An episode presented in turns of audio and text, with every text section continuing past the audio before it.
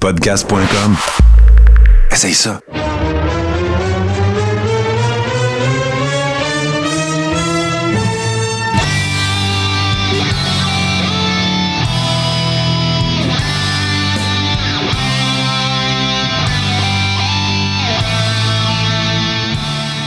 Le Carréron, saison 5, épisode 2. Martin Godette avec vous encore une fois. Très fier de retrouver ces nouveaux collaborateurs et j'ai nommé ici mes amis Steve et JC. Comment allez-vous, messieurs, et euh, comment avez-vous vécu cette première semaine comme collaborateur euh, du Carréron, mes chers amis? Écoute, euh, moi, j'avais déjà participé au Carréron, mais ce que j'ai surtout vécu, là, c'est l'effervescence de enfin, on reparle de lutte. Enfin, je me sens revivre un peu.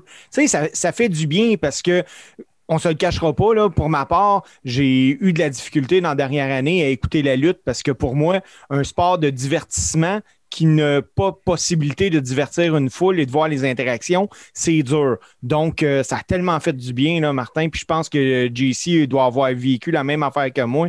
Ça, ça vient pas euh, poser un plaster sur un petit bobo qui coule encore. Euh, ben, j'aborde dans le même sens, justement, Martin, parce que, justement, euh, la lutte à la TV, euh, pas de public, c'est un peu, c'est des pratiques, c'est du warm-up en ce qui me concerne. C'est rien d'intéressant. c'était pas la réaction du public parce que la réaction du public vient te chercher à la maison, à te faire lever sur ton siège.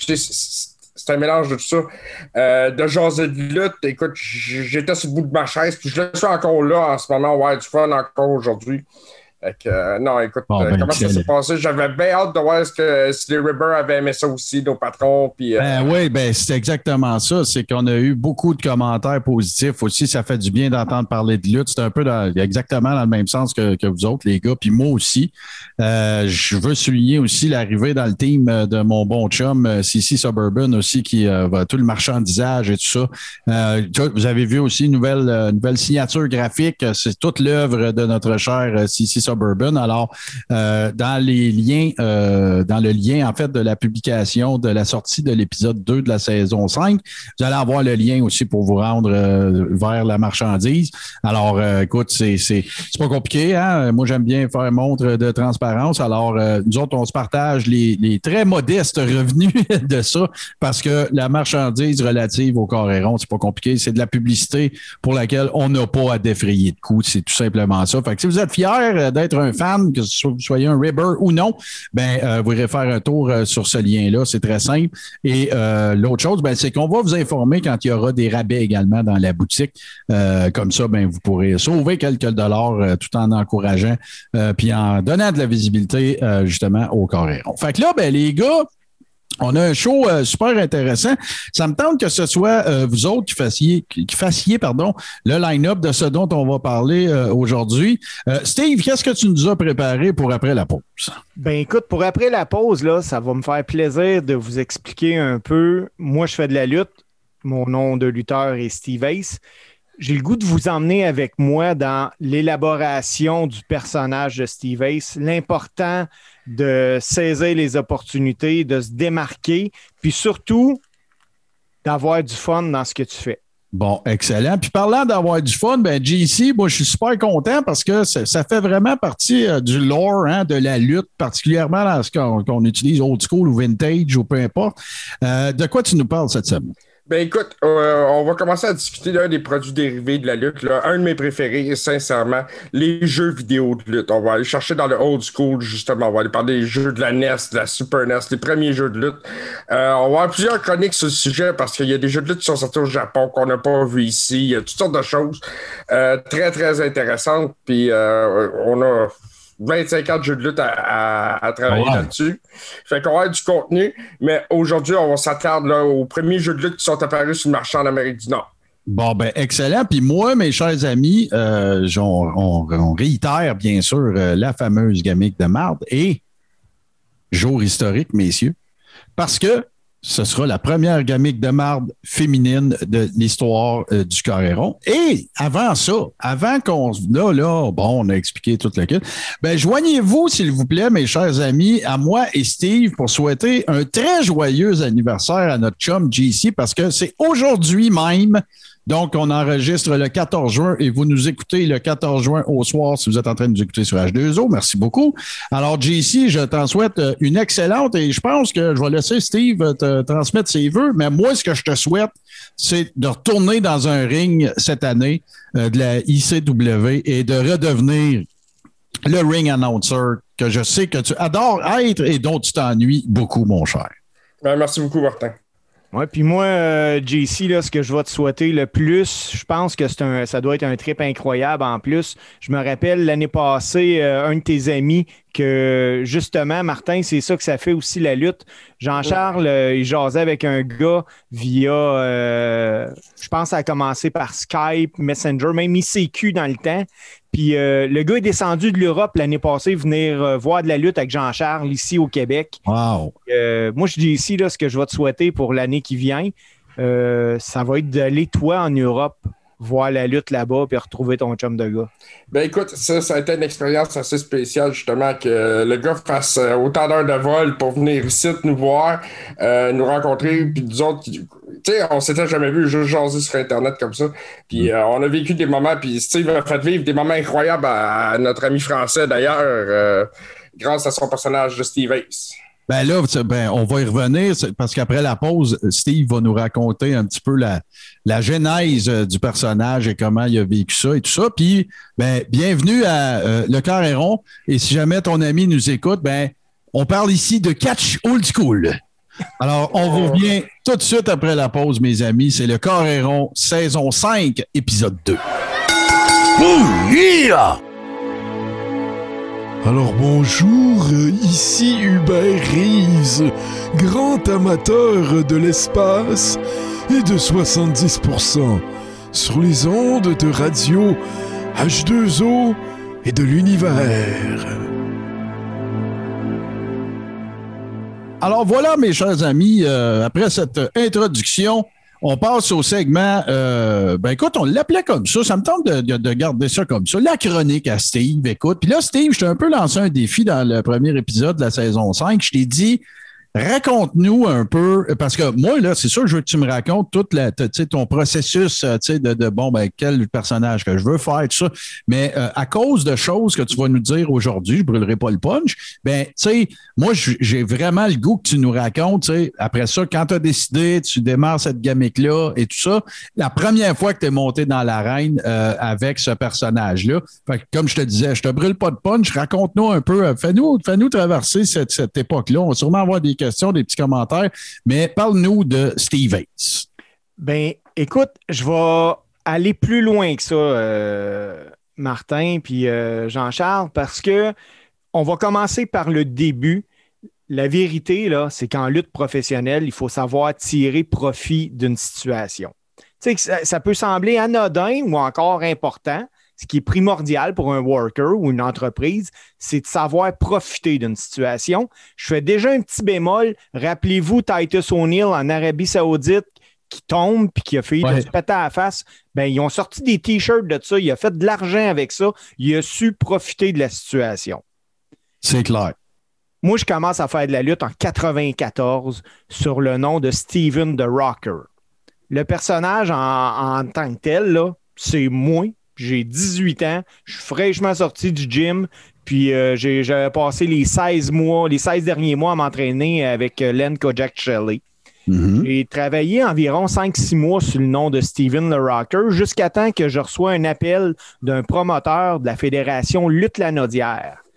Euh, le gars, je ne sais pas si vous connaissez ça, il s'appelle Bertrand Hébert. ben oui, il est pas mal. Donc, Bertrand m'appelle, puis il, m'offre d'aller euh, travailler pour Lutte Lanaudière. Mais là, on a un problème parce qu'à Lutte Lanaudière, il y a déjà un gars qui s'appelle le Rocker. OK. Donc, puis moi, je l'ignore parce que dans les années 90, début 90, là, il n'y a pas d'Internet. Hein. Fait que ce qui se passe à 300 km de chez vous, tu n'en as pas la moindre idée surtout quand tu commences à faire de la lutte. Donc, Bertrand, euh, il me propose euh, d'interpréter un personnage qui est sorti de Las Vegas, qui aime le gambling puis les femmes, puis qu'on va l'appeler Steve Ace. OK. Euh, c'est pas super dur pour moi de jouer ça, mais un des problèmes que j'avais, c'est que je me fondais dans la masse. Je me, je me démarquais pas Donc, de, de, de 94 à 2004, là, ça a été vraiment difficile. Parce que oui, j'avais des bons spots ces cartes. J'avais aucune difficulté à avoir du travail, mais je cherchais. Puis c'est dur de chercher à la lutte quand tu sais pas ce que tu cherches. Tu sais, ça devient pratiquement impossible. Petit à partie, en 2001, euh, j'étais avec la fédération ICW, puis je une run avec un gars en équipe qui s'appelle Dominique Manson. Puis Dominique, lui, a une gimmick de sadomasochiste. Puis ensemble, on décide qu'on s'appelle les petits cœurs, puis qu'on on va marcher sa ligne, que tout le long, lui, ce qu'il essaye de faire, c'est de m'emmener sur son bord. Je comprends. Écoute, ça marche, euh, le monde aime ça, mais moi, je suis pas à l'aise, puis je me dis, écoute, je cherche de quoi, mais je ne sais pas. Puis en 2002, je repars sur le circuit indépendant, puis c'est là qu'il arrive une rencontre euh, avec un vétéran, puis on est assis, puis il me dit, il dit, Steve, il dit, ton in-ring, il est bon. Il dit, pour coter des promos, t'es bon, mais il dit, tu look pas. Puis si je refais même le, l'échelle de Bret Hart des- du 30, 10 points pour euh, chaque catégorie, là, Ouais. euh, côté look, je me donne moins 5. Je look pas, j'ai l'air de monsieur. J'ai de l'air de monsieur puis madame tout le monde. Puis je me dis, écoute, il faut que je fasse de quoi? Puis lui, ce qu'il me dit, c'est, il dit, toi, il se dit, il faudrait que tu commences où ce que les autres ont déjà atteint la limite, qui iront pas, qu'il n'y a jamais personne qui va vouloir aller là. OK. Puis moi, je repars chez nous avec cette idée-là. Puis euh, ce qui marche beaucoup au Québec dans ces années-là, puis même encore aujourd'hui à la lutte, c'est un peu les boy toys. Tu sais, les beaux petits Ouais. monsieur musclés, que les femmes aiment ça. Tu sais, le, le look poster, poster boy. Puis là, moi, je me dis, je veux aller à l'opposé de ça. Je savais pas ce que je voulais vraiment. Je savais que je voulais de la couleur puis de la paillette. Ça, j'en voulais. Ça, là, c'était clair dans ma tête. Donc, j'arrive chez nous, je m'assis, puis je commence à, à- à écouter de la vieille lutte, puis tout ça. Puis moi, j'ai toujours aimé à l'époque les gars qui arrivent avec des belles robes de chambre et tout ça. Ouais. Puis là, je- moi, je me dis, je dis, hey, je pourrais faire un gars qui, au lieu de lutter pour les femmes, je vais lutter pour les gars. Mhm. Je vais leur envoyer la main, je vais leur envoyer des becs. Puis... Mais tu sais, je sais pas que je vais aller encore aussi loin que ça. Là. Puis là, je me dis, ça va me prendre un nom.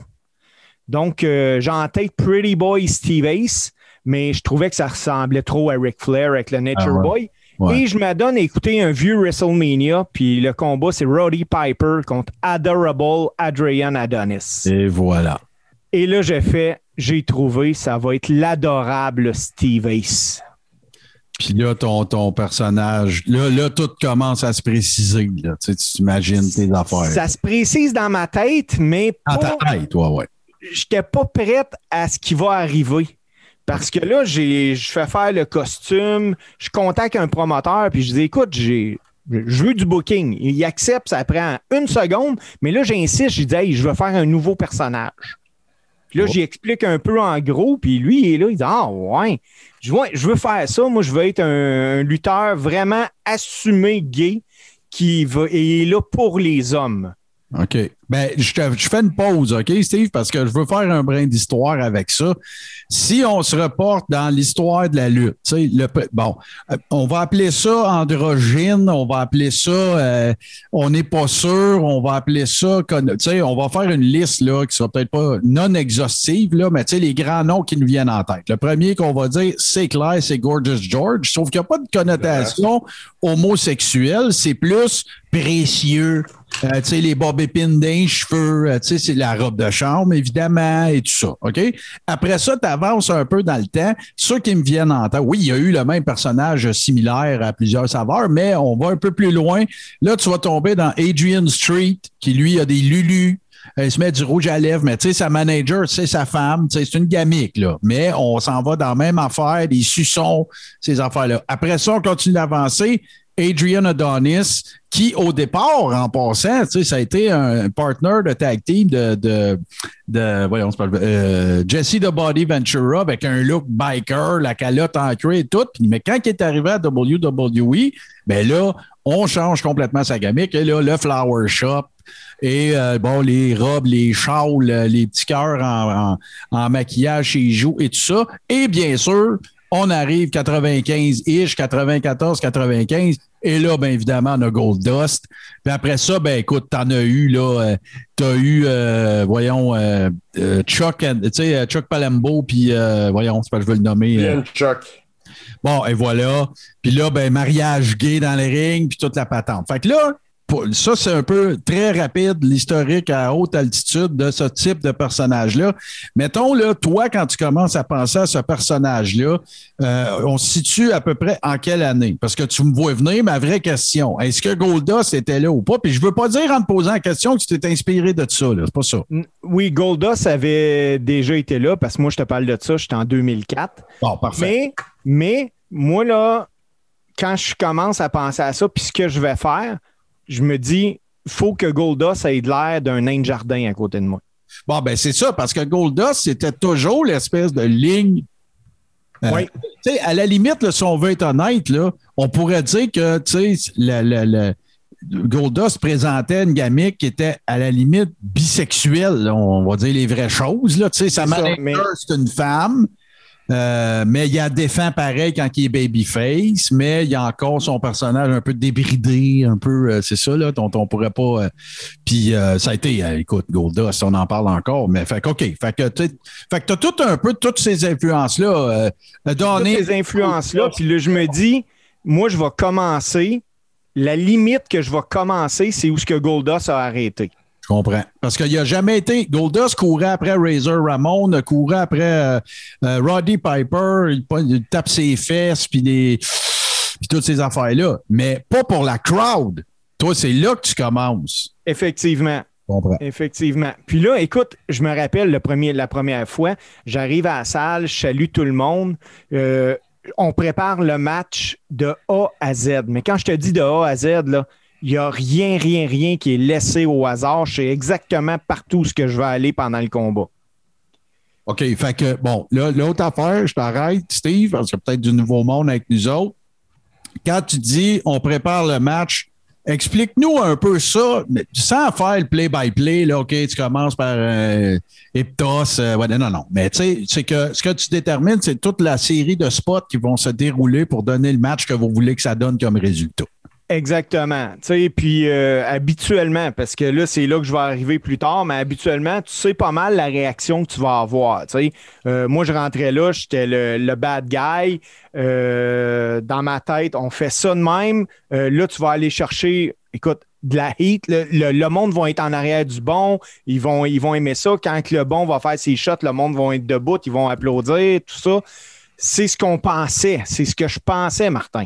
Parce qu'il est arrivé un gros bug cette fois-là. Moi, là, j'arrive et euh, mon adversaire fait son entrée, tout va bien. Quand c'est mon tour, la chanson qui est supposée de jouer, c'est Conquest of Paradise. OK.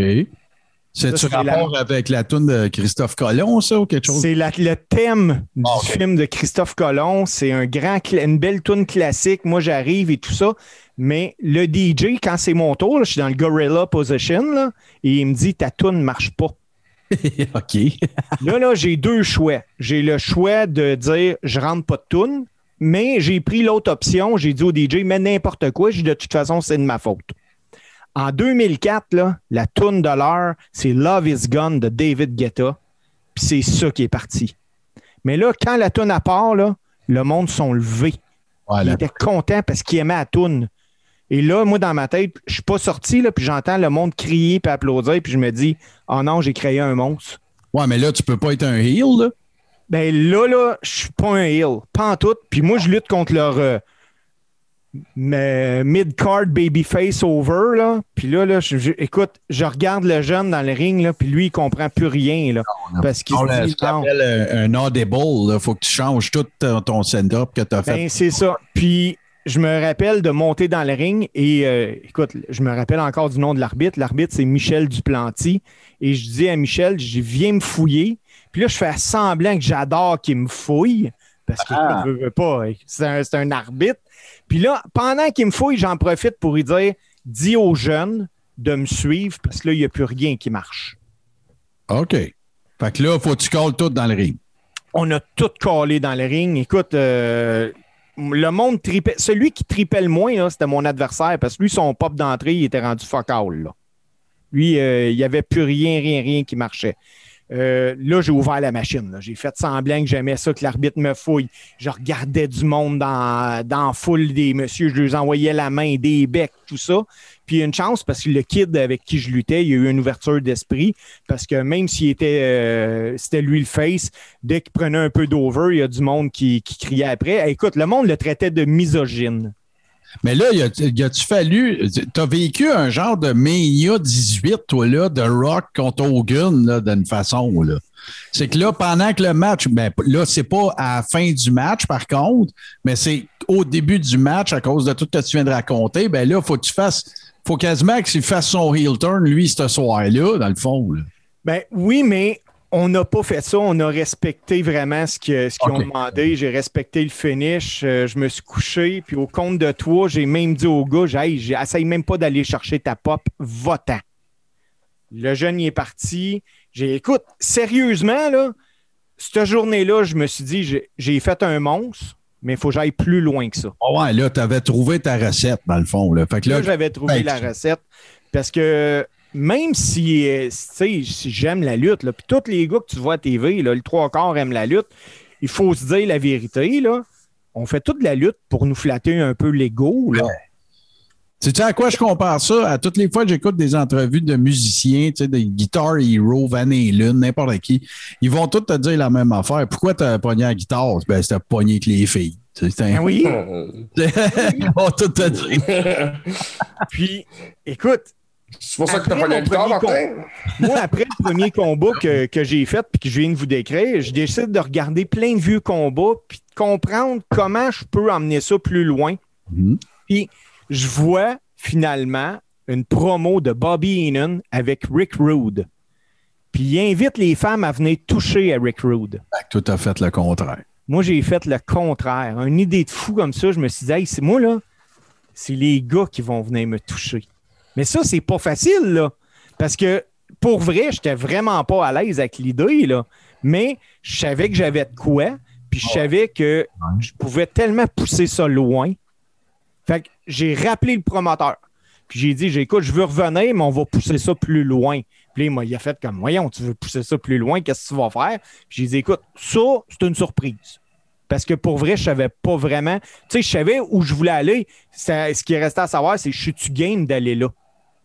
Ouais, mais là, attends un peu. Là, pause, parce que je veux te poser des questions. Parce que là, là, OK, tu as pris du temps, tu t'es fait bouquer, tu as pensé à ta gimmick, tu as tout réfléchi à ton affaire.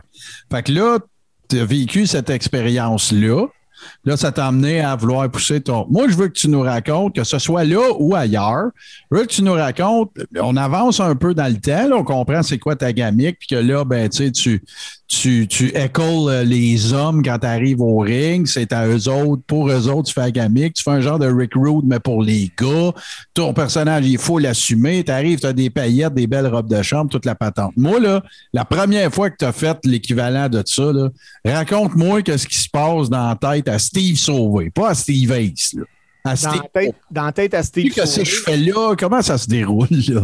dans la tête à Steve Sauvé, ça se déroule bien. Je peux te compter la première fois que je l'ai fait chez oui, nous à. Valleyfield, par exemple. Là, c'est plus pareil parce que c'est tout le monde qui sont dans la foule que je connais et qui me connaissent. OK.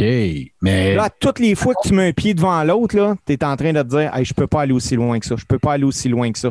Puis moi, là, c'est allé aussi loin que ma- la première fois je- que je décide que je fais un striptease à un homme, que je laisse ça à la chaise, puis là, que la foule se met à crier un bisou, un bisou, un bisou. là, là, écoute, le, même la. Sérieusement, cette fois-là, je me rappelle, je regarde dans la foule, puis mes yeux, j'ai eu un eye contact avec ma femme puis elle est crampée, puis tu vois les épaules qui lèvent, là. Puis dans ses yeux, ça disait Vas-y, mon grand, t'as plus le choix, là. Mais ça veut dire aussi que toi, ça te confirme que ça marche. Ça marche, ça marche, Ouais, ça marche Ouais, super bien, là. Oh, tu sais. Puis la première fois que j'ai vraiment franchi la, la grosse ligne de, écoute, un bec, un gros striptease. Moi, là, j'ai déjà déshabillé un gars, puis il s'est ramassé en boxeur, là, puis je le flattais, là. C'est que on, je faisais partie d'un show qu'il y avait un enterrement de vie de garçon. Ouais, ouais. Puis j'ai monté le gars qui allait se marier. Là, parce que j'ai déjà été marié. Je peux pas le compter ici, mais je vois le genre. là. Écoute, puis euh, disons qu'il n'était pas vraiment excessivement habillé après. Mais euh, non, on est allé très, très loin. Euh, j'ai fait des promos depuis le temps. Euh, j'ai fait des promos dans des bars gays. J'ai fait des promos devant chez Mado. Là, présentement, j'essaie de rentrer en contact avec Rita Baga parce que quand on va repartir, je veux qu'elle m'accompagne au ring. Wow. Grosse tellement, primeur, grosse primeur ici. on peut tellement emmener ça loin, une gimmick comme ça. Puis, tu sais, tout ça pour dire là, que l'important, c'est d'avoir une gimmick. Parce que moi, ça, j'ai apporté plusieurs modifications là, à, à mon moveset avec la gimmick. Pour te donner une idée, Martin, là, puis Jean-Charles, Jean-Charles, il sait, mon finish, là, il s'appelle la caresse. C'est excellent, ça. J'ai emmené ça tellement, tellement loin. Euh, puis j'ai eu, écoute, habituellement, un striptease finit parce que j'ai tout le temps un suçon dans la bouche. Le striptease finit devant le gars que j'envale, je, je déballe un autre suçon que je viens pour y mettre dans la bouche, mais qu'à la dernière seconde, le gars, il s'en rend même pas compte. J'enlève le son que j'ai dans la bouche, puis c'est celui-là que je donne. Ah ouais, hein? OK. Et, et la réaction est tout le temps pareille. Le gars, il aime pas ça. Ben non, c'est sûr, mais là, tu vas te chercher du heat avec ça, c'est correct, là. Oui, ben oui, c'est en plein ça. Tu sais, c'est assez incroyable d'avoir le personnage de Steve Ace. Maintenant, il est assumé à 1000% mais il est aussi à 1000% à mon opposé. Parce que non. Ben, je euh, t'emmène là. J'ai deux autres questions. La première question, je vais inclure JC un peu. La première fois, JC, que tu étais ring announcer, puis tu as eu euh, Steve Ace, euh, l'adorable Steve Ace dans le ring, puis tout, t'en rappelles-tu? Tu te souviens-tu de ce que tu t'es dit ou, euh, ou que Ben, ça- écoute, la, la première fois, je me souviens parce que euh, il a repris le micro puis il m'a demandé mon nom. Puis écoute, ça a été le début d'une longue relation qui est toujours pas terminée entre JC puis l'adorable Steve Ace.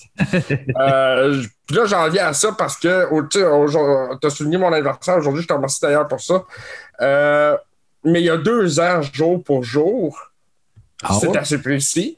Euh, on a un gala de lutte ce soir-là. Moi, ça fait des semaines que je sais que j'ai un gala de lutte le soir de ma fête. Tu sais, tu comprends que même sur Facebook, j'ai caché ma date de fête. Là. Je- non, non, non, non, ça se saura pas. Ça, tu sais, on- Ouais, parce que là, je vois le radar. Je vois où tu t'en vas, là. C'est clair. J'arrive dans la salle, j'arrive là-bas. Puis là, Steve n'est pas là, je pense. Petite soirée tranquille. Tourne le coin, puis Steve est là, il me regarde. Hey, il dit, hey, c'est ta fête! Lui, il savait. Tabaslac. Et là, tu sais, il est 4 heures, 5 heures, le show commence à 8 heures, on se prépare tout ça, puis à tous les 15 minutes, 15-20 minutes, je le recroise. Hey, c'est ta fête ce soir! C'est ta fête, m'a te faire ta fête. Puis écoute, c'est ça. C'est exactement ça qui est arrivé, c'est inévitable. Puis c'est correct, tu t'embarques, tu te laisses aller. Puis écoute, en bout de tu sais, c'est le fun parce que la foule adore ça. La foule embarque. Puis, euh, c'est ça, il est fait lever. il- écoute, il m'a fait asseoir sur une chaise. Il a commencé à m'enlever mon linge. Il dansait, il se trimoussait. Écoute, moi, personnellement, c'est la première fois qu'un gars dansait pour moi. Puis, je pense que ça aurait été quelqu'un d'autre, j'aurais pas autant aimé ça. Mais là, j'ai un autre. que- Ben là, Steve, euh, je vais te laisser commenter ce que tu viens de raconter après, mais avant. La question qui tue, c'est la suivante. C'est, tu sais, ça fait des décennies qu'on se fait casser les oreilles que pour qu'une bonne gamique soit une bonne gamique, pour qu'elle fonctionne bien, faut que ce soit la personnalité du, du worker, tu sais, fois 10, fois 15, fois 20. Qu'est-ce que tu réponds à ça? C'est, je, je, écoute, je, je te connais dans la vie tous les jours, là. Je veux dire, je suis pas en train de, je suis pas en train de faire une joke plate. Mais tu sais, c'est, le côté showman qu'il fallait que tu sortes à fois 10, fois 15, fois 20 que tu avais, ou euh, c'est de même que tu l'as découvert, ou raconte-nous donc ça un peu. Ben écoute, côté, moi, la lutte, là, je le dis souvent, j'aime la lutte, mais j'aime aussi tout l'aspect théâtral à côté de la lutte. Puis c'est. Des fois, c'est un privilège hein, d'arriver puis de jouer un personnage. Moi, je trouve ça facile. Là, de, tu sais, il y en a des gars que je nommerai pas, là, mais euh, c'est facile de se frotter sur une fille là, quand tu es un gars hétérosexuel puis tout. Puis je me dis des fois, il est où ton personnage là-dedans? Parce que dans le fond, tu as vraiment te tripé à faire ce que tu as fait parce que c'est peut-être ce que tu fais pas dans la vie. Moi, euh, j'aimais vraiment pouvoir faire ça. Puis, hey, ça, les gars, là, c'est un secret, mais puis ma blonde va écouter le Coréron, fait qu'elle va le comprendre. c'est caliquement plus facile de convaincre ta femme que tu vas aller jouer un personnage gay que d'aller te frotter, de la convaincre de te Ben, laisser te c'est frotter sur d'autres filles. Hein? Ben ouais, c'est- c'est c'est clair, ça, j'imagine. Que dans le fond, ça t'a permis de, de, de, de faire de faire éclore ton côté extravagant, peut-être, là, que tu avais Ben oui, déjà, mais que tu laissais extravagant. pas. Le, le- le côté extravagant, le côté artistique, puis le côté de je suscite une réaction. Mhm. Tu sais, euh, peut-être que je ne lutterai pas encore pendant 10 ans, mais je peux te garantir que là, des, gars, il y a des shows qui ont commencé à être annoncés dans certains campings pour cet été. Mais les gars m'ont appelé pour dire Hey, ça te tente-tu de venir faire le- une danse dans un camping? Puis, tu sais, c'est- c'est facile, là. C'est tellement. Puis, je.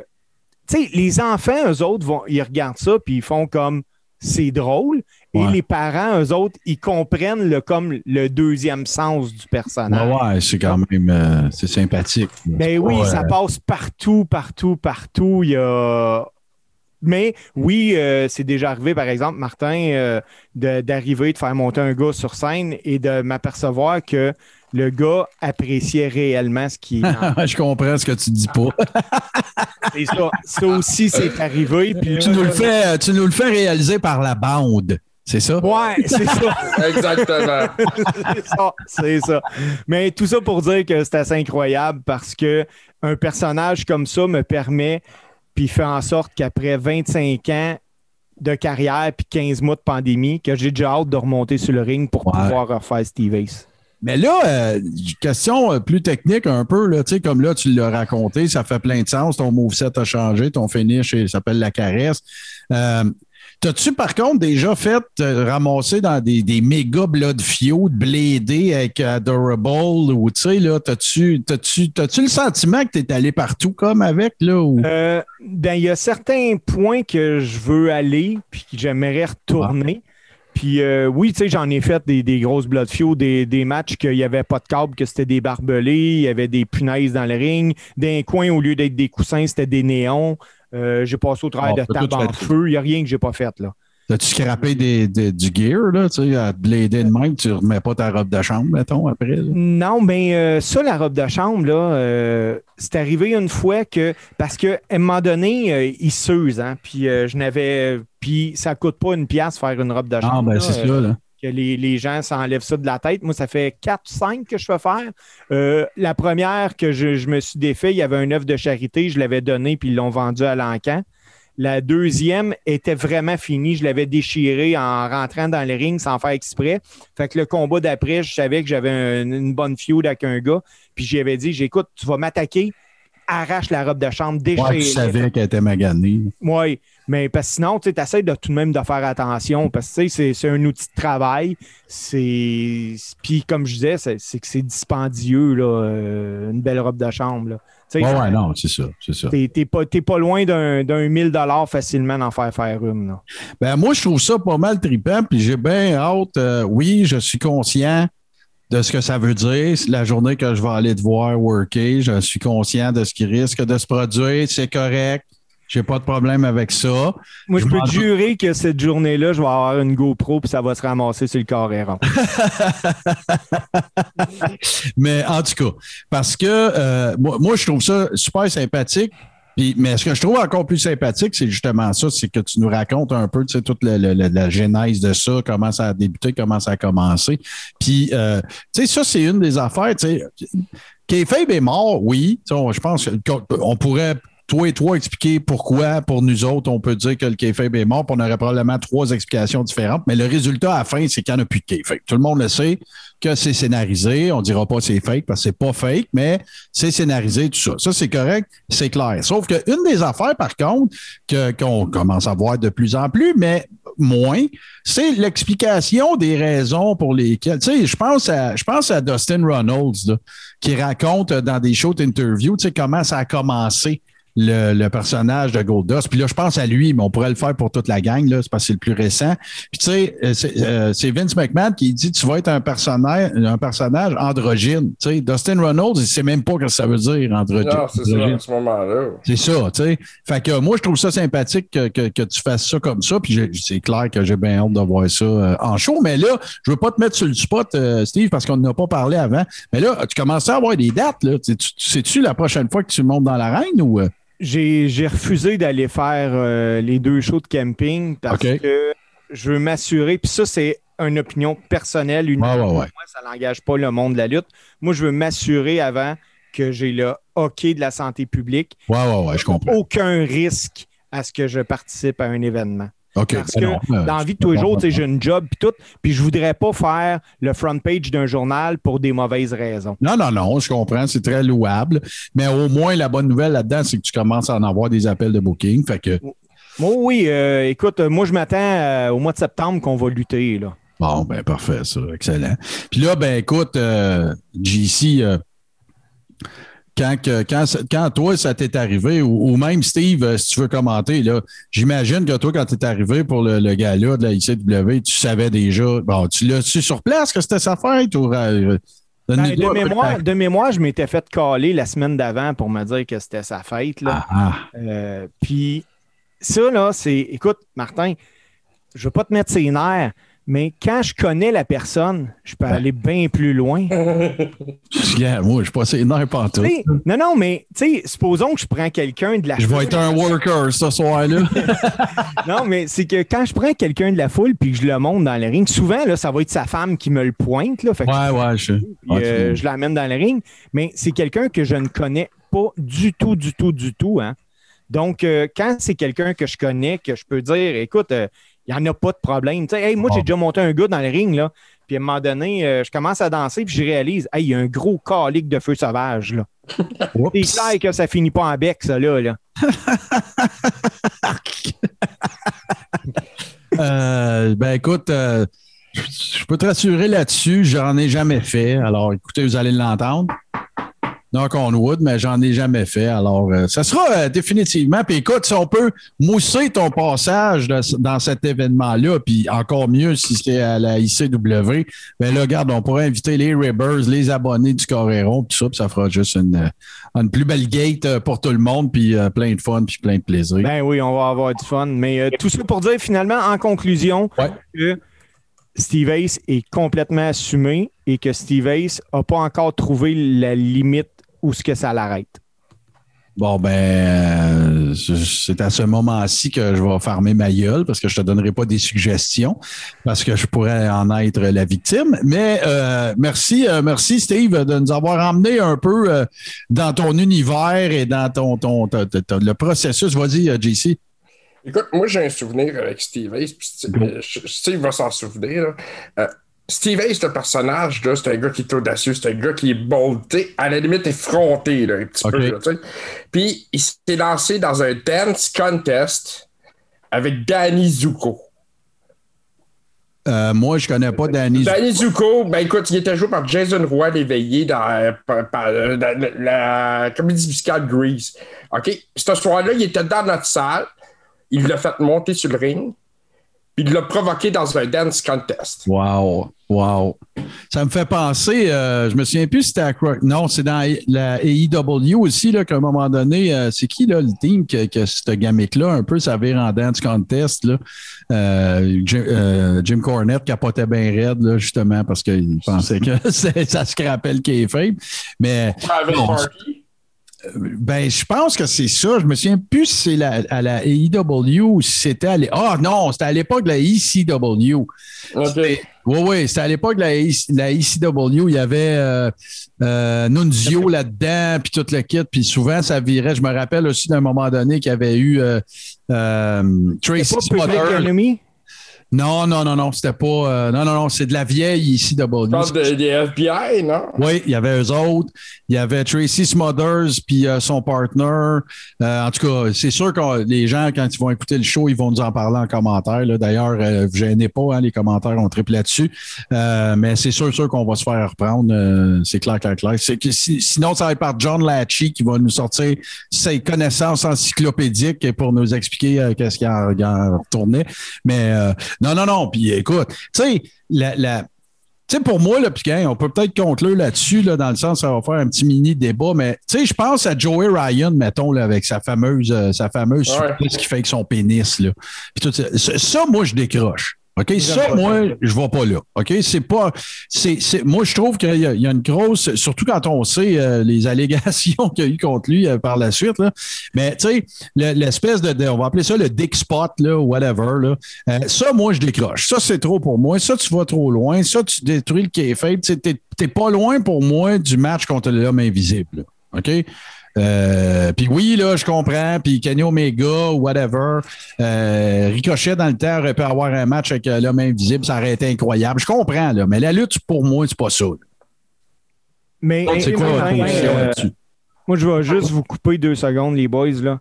Moi, il y a 20 ans, quand je n'étais pas l'adorable Steve Ace, je participais à des galas de lutte, puis il y avait un lutteur qui s'appelait Sexy Eddie. Ben oui, ben oui. Ben, il y a 20 ans, Sexy Eddie faisait un dick spot. Fait que Joey Ryan, il n'a rien inventé. Non, non, puis euh, je voulais pas dire non plus qu'il y avait. Tu sais, c'est juste parce qu'il l'a peut-être fait sur une plateforme plus vue. Ça enlève Non. rien à Sexy Eddie. C'est ça, c'est en plein ça. Hein. Euh, Ryan, là, il a vu une opportunité, il a vu des caméras un soir, il y a bien du monde, puis il a fait le dick spot. Bon, tu sais, tu vois.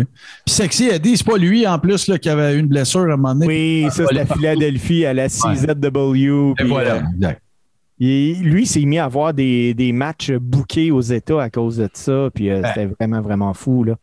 Regarde, on pourra, on pourra peut-être en parler euh, éventuellement. Mais là, si tu permets, Steve, ce qu'on va faire, on va faire une petite pause.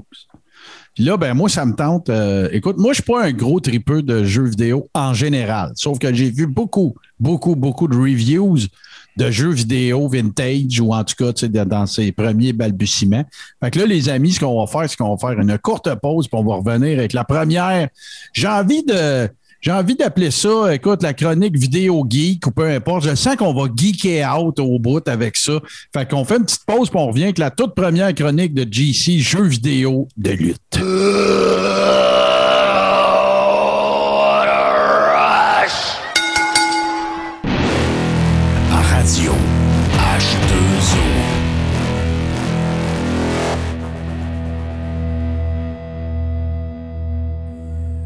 Bon, la toute première chronique de GC qui va nous parler, dans ce cas-ci particulièrement, de jeux vidéo de lutte et on va tomber, si je me fie à ce qu'on s'est dit hors micro, dans le vintage, puis un peu l'espèce de, de euh, en anglais, on dirait Where It All Started. Là, conte-nous ça, mon GC. De quoi tu nous parles cette semaine?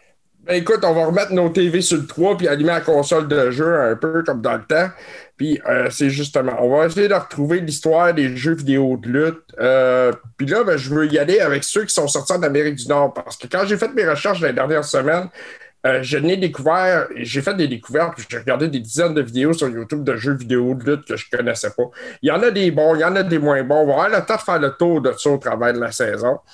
Euh, parce que justement, tu parlais de techno-geek, ben, on va y aller dans le techno-geek, puis dans les produits dérivés, euh, les bebelles de la lutte, les figurines, tout, ce qui Yes. nous intéresse à travers de la saison 5. Mais aujourd'hui, parlons jeux vidéo. Fait que, euh, donc, Martin, tu tu disais que tu n'étais pas un trop gamer. Toi, Steve, Ouais.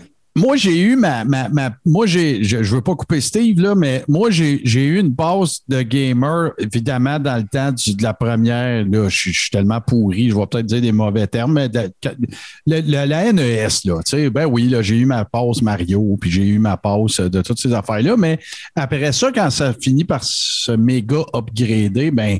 J'étais j'étais passé date, tu sais, je veux dire, je- j'avais un char et une job, là, fait que j'avais moins le temps. Rien contre ceux qui jouent aux jeux vidéo, mais c'est ça, c'est pas devenu comme une priorité. Mais la machine d'arcade de lutte, Ça, par exemple, on a mis des, des 30 sous là-dedans. Ça, euh, voilà. Moi, écoute, à l'arcade, il y avait le flipper, un flipper WrestleMania. Ouais, ben moi, je te C'était pas, pas un jeu vidéo de lutte, mais regarde, je tripais dessus pareil. Ouais. Je sais de laquelle, de, le- lequel arcade boot tu parles. C'est un Ouais. classique. D'ailleurs, je pense qu'il s'en est vendu un très cher à faut que je fasse des recherches là-dessus. Euh, mais toi, Steve, t'étais-tu gamer, toi? Moi, là, les gars, je suis gamer, mais occasionnel. Moi, supposons, là, euh, comme il y a, en- il y a l'année passée, on a acheté un Xbox à ma fille. Euh, ben là, j'ai le goût de jouer, mais après trois jours, j'ai plus le goût. OK. Puis là, ça fait un an et demi que j'ai pas joué. Mais je peux revenir à un moment donné que j'ai le goût. Fait que, tu sais, moi, je ne suis pas un gamer. Je passerai jamais, mettons, euh, six heures en ligne à tous les jours pendant une semaine. Mais euh, je suis un gamer occasionnel qui, ah, là, j'ai le goût, là, j'ai pas le goût. Bon. Mais euh, j'ai joué à quelques jeux de lutte. Puis j'étais tout le temps le pas bon qui se faisait battre. Bon, puis c'est ça. Ben, on va y aller avec un top 5, mettons, de, des jeux qui sont sortis sur la euh, NES, le Famicom au Japon aussi, qu'on appelle. Euh, puis là, ben, c'est le top 5 selon ce que moi j'ai joué, ce que j'en connais, puis selon un peu les recherches que j'ai faites sur Internet, euh, des jeux qui ont été les plus populaires. Il y en a des WWE, puis il y en a des non-WWE, puis c'est là que ça va devenir intéressant. Euh, donc, on va commencer avec le numéro 5 là, qui serait Tag Team Match Muscle euh, M.U.S.C. Oui. OK. Ça, ça a été euh, Attends un édité peu, par- attends un peu, JC. Tu, tu veux juste dire que muscle était écrit avec un point entre chaque lettre. Ouais, je m'excuse. Non, non, non, c'est correct. J'ai compris. Fait que je- c'est juste pour ceux qui, qui, Ouais. qui nous écoutent. là, C'est ça. C'est M.U.S.C. Pour les bénéfices de No Rubber, aussi des jeux dont je vais parler, là, je vais mettre des images de, euh, des pochettes puis des vidéos euh, du gameplay un peu là, sur le- la page du Coréron éventuellement plus tard là, dans la journée. Euh, aussi. Ben. Puis ce jeu-là, c'est ça, il a été édité en 86 par la compagnie Bandai. Quand c'est arrivé en Amérique du Nord, ce jeu-là n'a pas connu beaucoup, beaucoup de succès. Malheureusement, euh, c'est un, un jeu de lutte par équipe. Il y avait juste ce mode de jeu-là.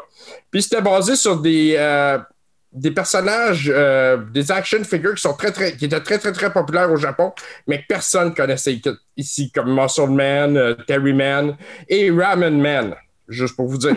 Ramen Man. Et c'est pas de blague, là. C'est- ça. Euh, bon, graphiquement, ben, à l'époque, les graphiques la NES, c'était quand même quelque chose qui était assez optimal. là. On parle de 1986. Euh, mais c'est ça. Un des, gros problèmes euh, du jeu, il y avait le gameplay. Les contrôles étaient difficiles euh, parce qu'il fallait enchaîner plusieurs mouvements de manette pour réussir à avoir une prise. Puis, il y avait le son. Le son, c'était épouvantablement aigu, c'était désagréable. Ça, c'est un des jeux qui a été le plus vendu au niveau de l'Amérique du Nord, au niveau des jeux de lutte. Je te dirais que c'est pas un des meilleurs, c'est loin d'être un de mes favoris. Euh, Là, je suis en train bon, de le regarder pendant que tu en parles. Je vois la cassette, là, puis là, je m'en rappelle d'avoir vu ça. Mais tu sais, je regarde, le, le ring, il a vraiment l'air d'avoir 100 pieds par 100 pieds. Puis, tu sais, il y a même des, des bonhommes qui sont bleus. c'est quoi ça? Ouais. Mais tu sais, à l'époque, c'était avant-gardiste aussi. Il faut, faut se rappeler qu'on est en 86 aujourd'hui. Tu regardes la PlayStation 4 ou la PlayStation 5, genre des jeux vidéo de lutte, tu as l'impression que tu regardes un gala. C'est- rendu. euh, Oh, oui, absolument, c'est rendu comme ça. Si c'était pas des, des, des bugs, des glitches, euh, euh, on, on frôle la, la perfection visuelle. Donc, Ah non, là, on n'est pas, on est dans. Oui, oui, il faut, faut se rappeler qu'on est dans le vintage, là, puis euh, c'est clair, là. Ça, c'est- tu fais bien de le rappeler, parce que là, on ne peut pas regarder ça avec nos yeux de 2021, c'est clair. Puis là, ben, c'est là. Puis là, ben, je vais vous amener euh, le premier jeu de lutte de WWF euh, qui a été sorti. Le premier jeu vidéo de lutte qu'ils ont édité euh, avec la compagnie Acclaim là, en 1989. En fait, là, on me dit que c'est le deuxième. Il va falloir que, que je surveille comme faut mon information. Tu vois, je t'ai informé au fil que je te parle. Mais c'est ça. Donc, on parle de. C'est un jeu qui était, qui était euh, fait pour dépasser Micro League Wrestling sur le Atari et le Amiga. Mais euh, les gens étaient bien, bien excités là, de pouvoir jouer avec des, des personnages comme Bam Bam Bigelow, puis Ted DiBiase, puis Hulk Hogan. Puis encore là, les graphiques étaient super bien, là, puis le son aussi. Euh, là, il y avait le gameplay, par exemple. Parce que là, c'était compliqué parce que tu avais des espèces de symboles qui passaient. euh, tu sais, mettons, t'avais, ton personnage, Hulk Hogan, mais là, tu avais une croix qui passait au haut de l'écran, qui était son symbole à lui. Puis si tu arrivais à attraper la croix, là, tu pouvais faire ton finishing move. Fait que ça impliquait un niveau de difficulté supplémentaire. Mais ceci dit, c'était un jeu de lutte qui était vraiment, vraiment le fun. Sais-tu, est-ce que parce que là, je regarde là, en même temps que tu en parles, là, puis j'ai, pas été assez vite. On aurait pu pogner les, euh, les trames sonores aussi, mais on le fera quand pour tes prochains jeux. Mais euh, tu sais, je vois la photo en haut de, de- Comme là, je regarde du gameplay, là, c'est Hogan contre DiBiase. Là, là c'est ça qu'il y avait les, le photos en haut là, avec un timer dans le centre? Ouais. Ouais, Ok. Fait que le jeu. une espèce, de, une espèce de barre de vie de chaque côté, là. Oui, le jeu s'appelait. Ça se peut-tu que le jeu s'appelait WrestleMania? Oui, WWF WrestleMania. OK, parfait. Ça, je suis en train de regarder ça. Fait que, ouais, ouais. je- ça, ça aussi, je m'en rappelle. Ça veut pas dire que j'ai joué, mais tu sais, je regarde, c'est des coups de pied, des coups de poing. Ouais, c'est ça. Mais il y avait, tu sais, tu peux faire des souplesses, du marteau pilon, euh, tout ça, mais le, le gameplay était complexe parce que, comme je te dis, à ce moment-là, tu avais une manette euh, à deux boutons, puis il fallait réussir à programmer euh, des, des dizaines de prises de lutte selon des enchaînements de, de mouvements sur Ouais, la ouais, manette. Ouais, ouais, le bon vieux hop, hop, hop, down, down, down. Ouais, euh, tu sais, Mo- Mortal Kombat euh, n'a rien inventé. Ouais, ouais, ouais, OK, je comprends. Ça, c'est, ça tu disais, c'était en 89.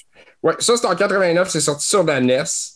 Euh, puis ça a été naturellement un gros succès, là, super médiatisé avec les campagnes publicitaires euh, de la WWF euh, à l'époque, euh, durant ses, ses shows de télé. Euh, puis euh, bon, euh, naturellement, là, euh, ça a été euh, un succès là, au niveau des ventes. Euh, moi, personnellement, je l'ai bien aimé. C'est un, un- un bon souvenir d'enfance au niveau de, Ah, du ouais, ouais. gaming. Sais, Parce que euh, chaque jeu vidéo de lutte à cette époque-là apportait aussi une évolution parce qu'il Mhm. pouvait juste s'améliorer.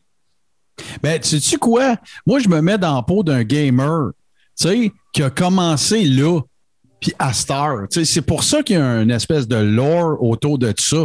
Parce que, tu as commencé à l'époque du 8 bits, puis, euh, tout ça, puis à Star, tu as l'impression de regarder le dernier Mania. Fait que ça, je peux comprendre.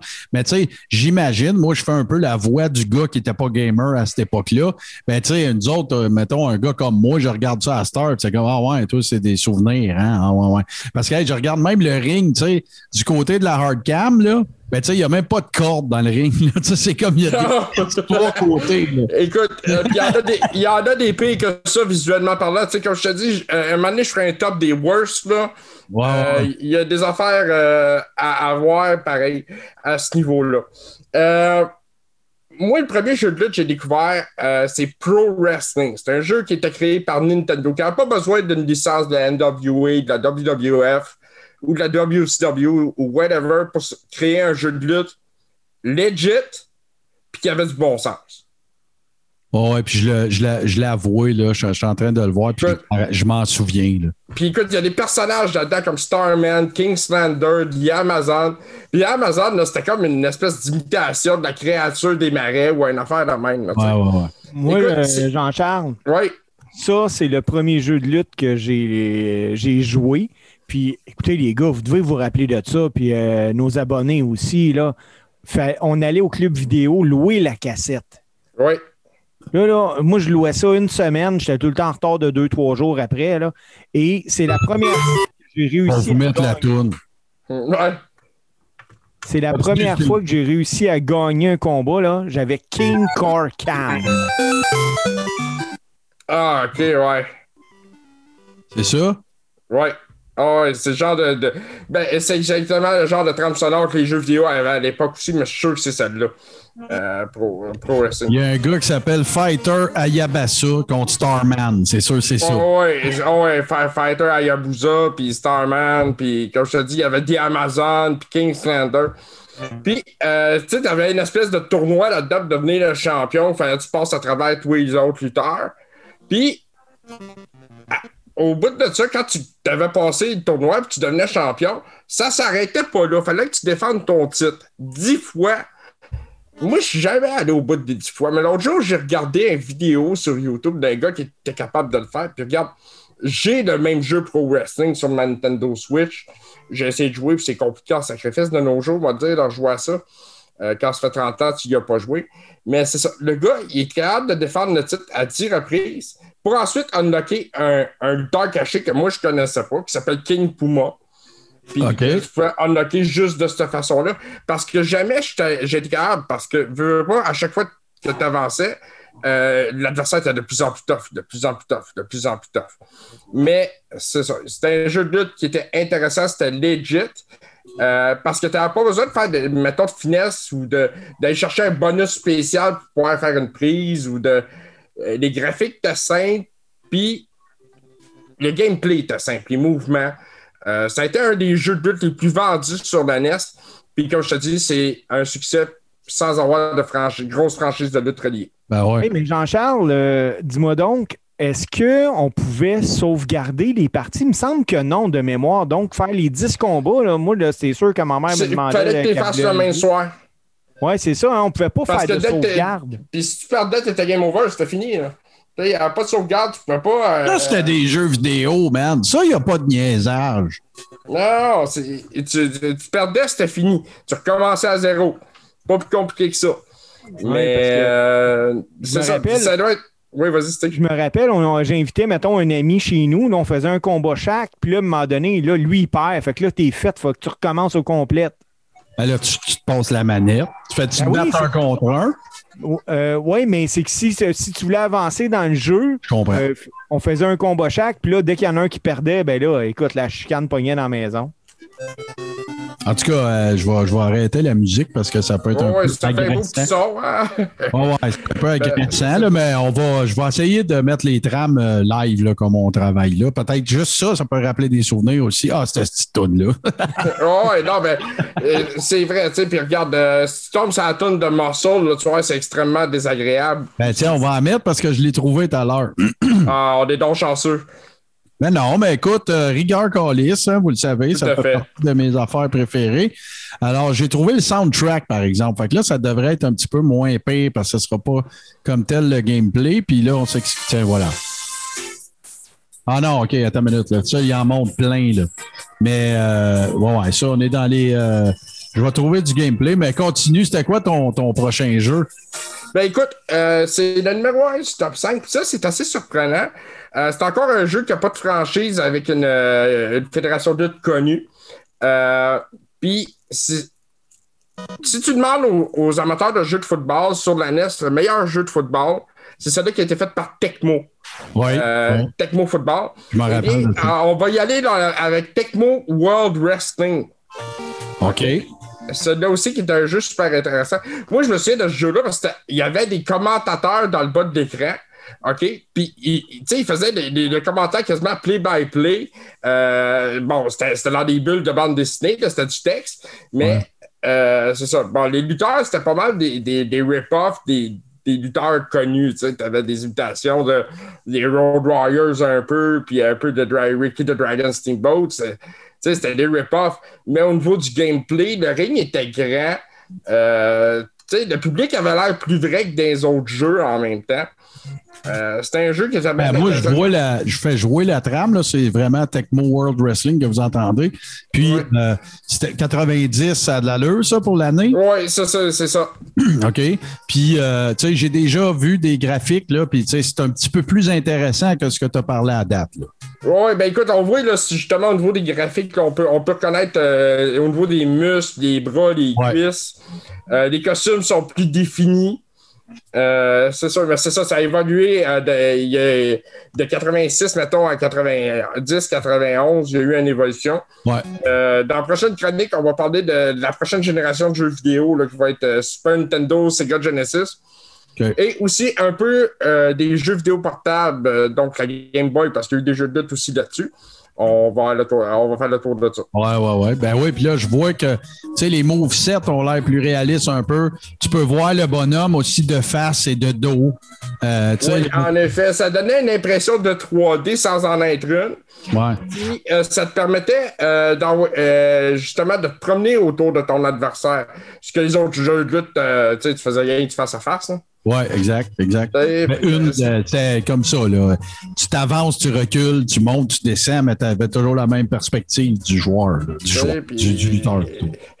Encore Ouais, là, tu vois la cassette. cartoons, là. Je les vois tes cartoons, là, en plus, là.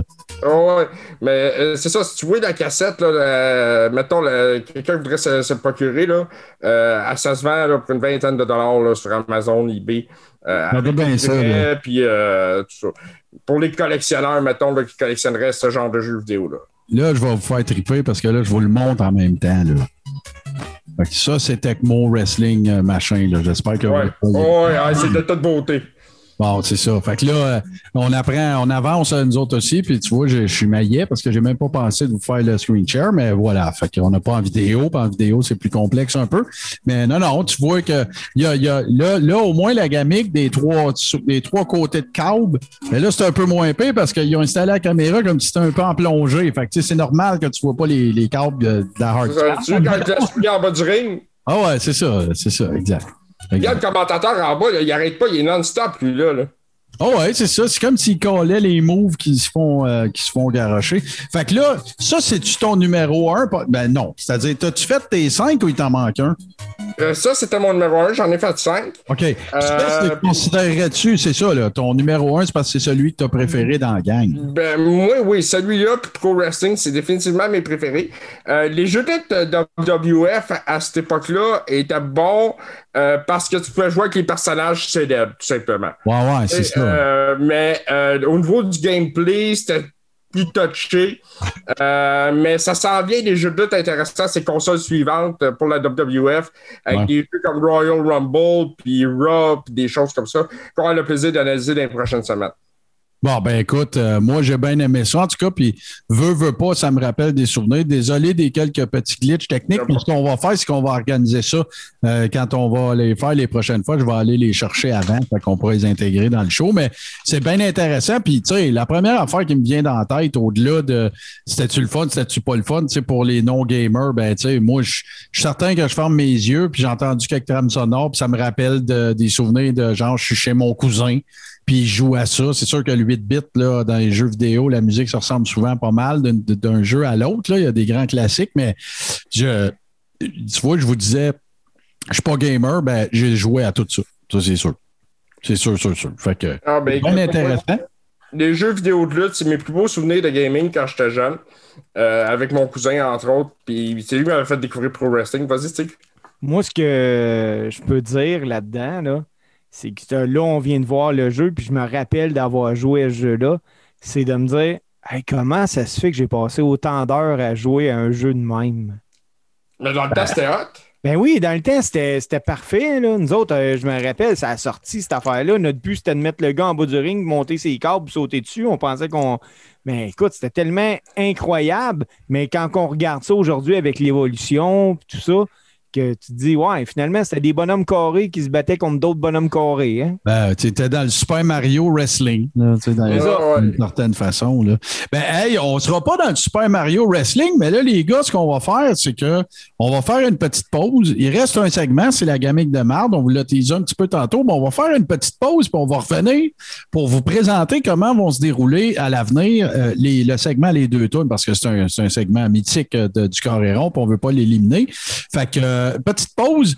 Puis on vous revient, on va vous présenter. Oui, il y aura une toune, mais on va vous expliquer le déroulement pour euh, les prochaines semaines parce qu'on aimerait ça que ce soit interactif et que vous soyez avec nous autres. Fait qu'un petit, euh, une petite pause, on se remet de nos souvenirs de gamer, puis on vous revient tout de suite après ceci. When's the last time somebody said, hey, did you see the sports entertainment matches on TV last night? It's fucking wrestling. Bon, OK, les gars, moi, mes pouces euh, sont revenus, c'est correct, je suis plus engourdi, ça va bien. Euh, on va expliquer ce que sera le segment Les deux tours. Bon, cette semaine, ce qui va arriver, c'est qu'il va en avoir une, mais ça va en être toute une, parce que c'est une découverte euh, que, que j'ai faite euh, grâce à mon ami JC. Euh, en fait, c'est un, c'est un, c'est une- ben, un- j'ai envie, je peux, je peux dire un band, j'imagine, JC, mais ouais, c'est un band. Bon, c'est un band qui se spécialise dans des reprises de thèmes de lutteurs vintage. Alors, le band s'appelle It Lives, It Breeds.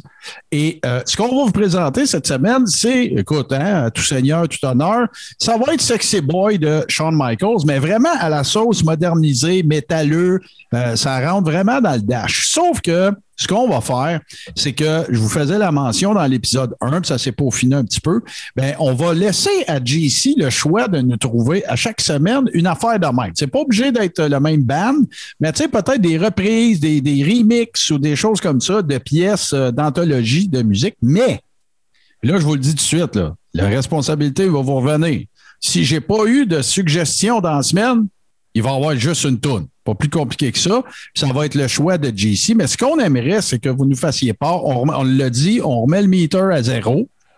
Fait que euh, vous nous envoyez vos suggestions. Puis là, ben écoute, nous autres, ce qu'on va faire, c'est qu'on va tenir un inventaire de ce qu'on a fait jouer. Mais là, on s'en fout. Si c'est déjà passé dans le carré rond, c'est pas grave. Tu tripes sur The Edge, tu vas entendre The Edge, on va le mettre. Il n'y a aucun trouble. On remet le meter à zéro. Fait qu'il va y avoir une sélection de GC et il y aura une sélection des abonnés du carré rond ou du, des Ribber. Si vous êtes des Ribber et nous écoutez présentement, euh, envoyez-nous des suggestions, puis on va toutes les mêmes dans le, dans le même, euh, dans le même pot, si on veut. Alors, euh, on va, avant de revenez pour la gimmick de marde, euh, messieurs. Est-ce que ça vous va, vous autres, les boys? Ça a de l'allure, ça? Ben moi, j'ai- j'aime bien mieux ça que si on est obligé de les chanter. Ah, ça, c'est clair que. Euh, c'est Ben, un gros fait, je suis bien d'accord avec ça. Bon, aussi. parfait. Puis, euh, Fait que, on semble avoir l'unanimité. Fait que là, ce qu'on va faire, ça va être le segment Les deux tunes, mais cette semaine, on va en avoir rien qu'une. Ça va être une interprétation du band It Lives, It Breathes de la tune thème, évidemment, de Shawn Michaels. Et ça s'intitule, évidemment, Sexy Boy. I think I'm cute. I know I'm sexy. I've got the looks that drives the girls wild. I've got the moves that really move 'em. I send chills up and down their spines. I'm just a sexy boy. I'm not your boy toy. I'm just a sexy boy. I'm not your boy toy. I make hot. I make shiver. Their knees get weak. Whenever I'm around, they see me walk. They hear me talk. I make 'em feel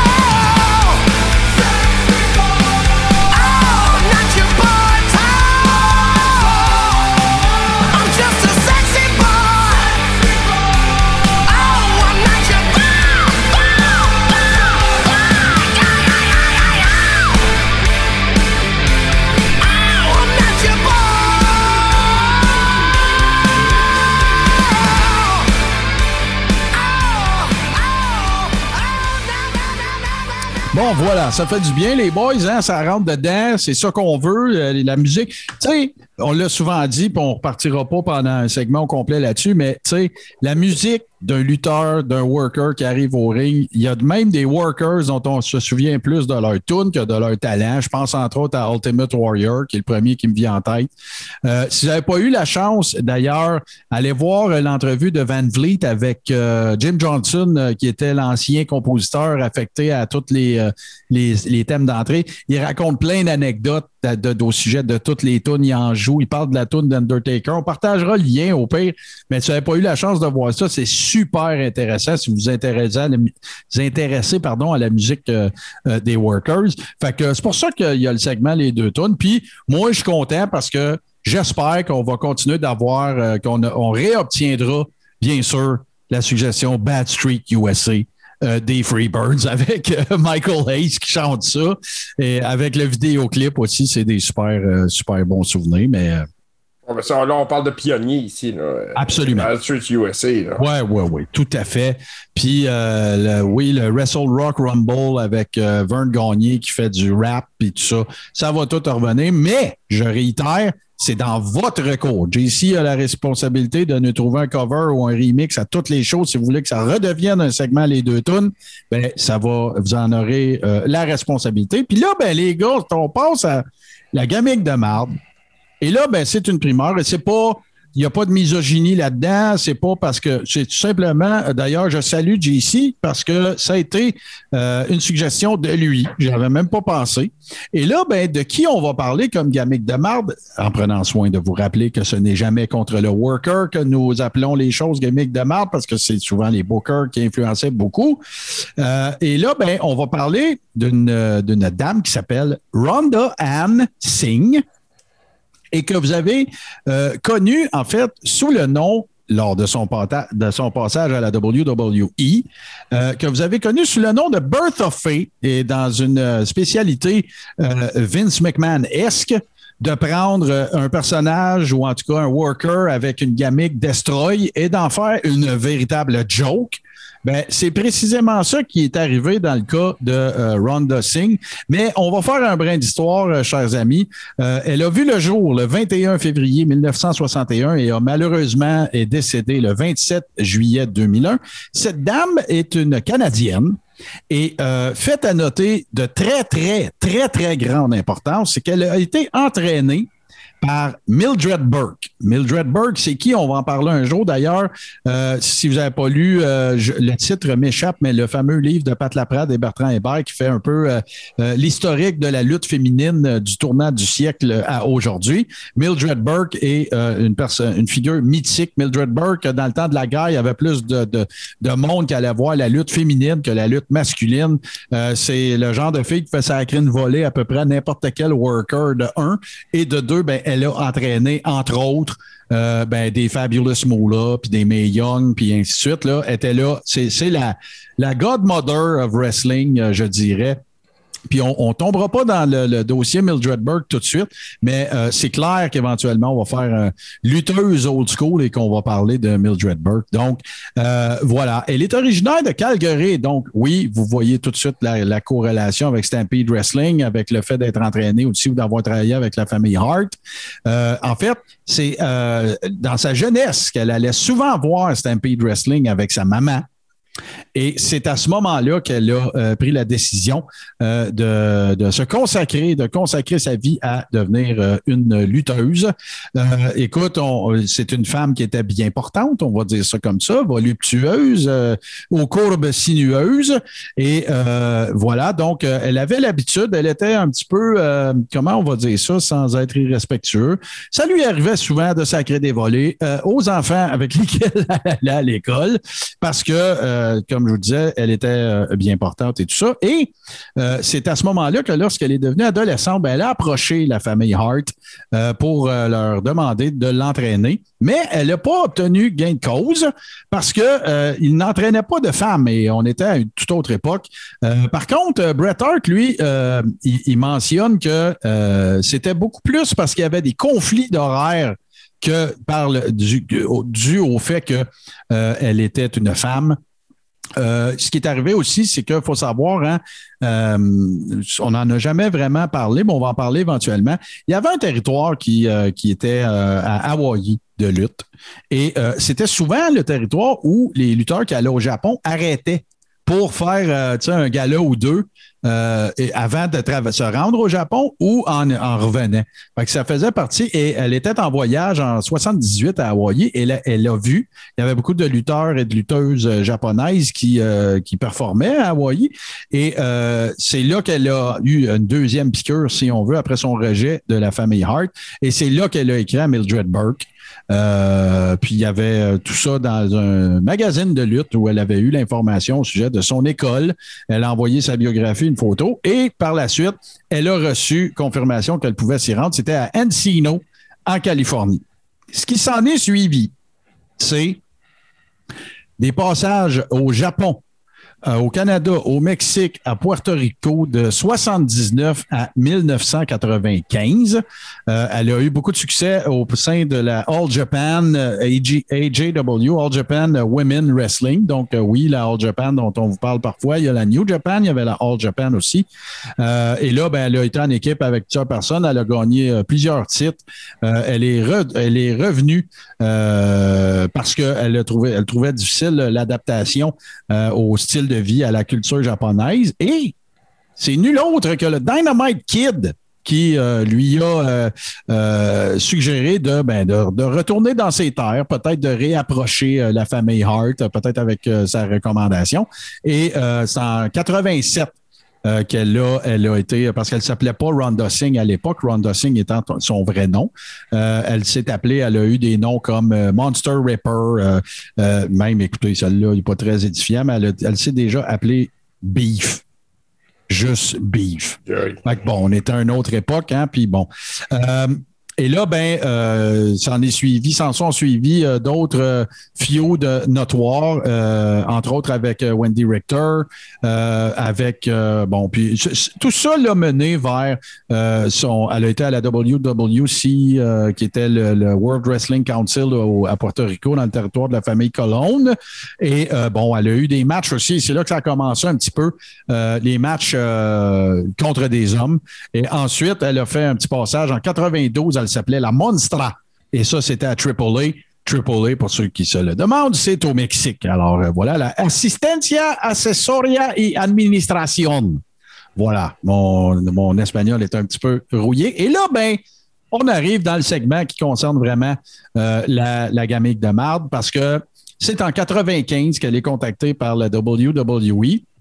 Euh, et là, ben, on change son nom. Regardez, on va vous faire l'image la plus simple possible, OK? Ils ont fait un Dusty Rhodes avec elle. C'est ça. Elle avait, elle faisait polka dot. euh, tu sais, c'était plus euh, le- la, la, la, la heel méchante, monstrueuse dont tout le monde a peur. Ils ont fait une grosse joke avec ça. Euh, c'était une gamique euh, comique. Son manager, c'était Harvey Whippleman, euh, connu aussi à l'époque sous le nom de Downtown Bruno également. Une de mes histoires préférées de lutte, c'est quand Mick Foley était euh, roommate euh, c'est quoi le mot que je cherche? Coloc avec Downtown Bruno avant qu'il s'appelle Harvey Whippleman. Il mettait tout son linge dans un tas, genre dans le coin. Et il faisait jamais de lavage. Puis là, à un moment donné, ben, il retournait fouiller là-dedans. Puis là, ben, il sortait une paire de, de sous-vêtements ou peu importe. Puis Mick Foley, il disait Ben oui, mais là, euh, t'es- laves pas. Ben non, mais ça fait deux, trois semaines qu'ils sont là. C'est sûr qu'ils sont plus sales.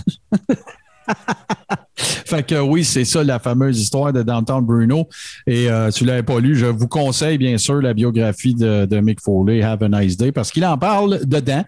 Et euh, voilà, donc euh, ce qui est arrivé, ce que, ce que la WWE voulait faire avec elle, en fait, c'était qu'elle est une de notoire majeure avec Bull Nakano. Je suis sûr que vous vous rappelez de Bull Nakano, la dame avec euh, les cheveux euh, drettes dans les airs, euh, tu sais, qu'elle avait les cheveux longs, là, espèce de... Et... euh, mais ça n'a pas eu lieu parce que malheureusement, Mme Nakano a été euh, accusée de possession de cocaïne. Alors, il a fallu qu'il se revire sur un scène.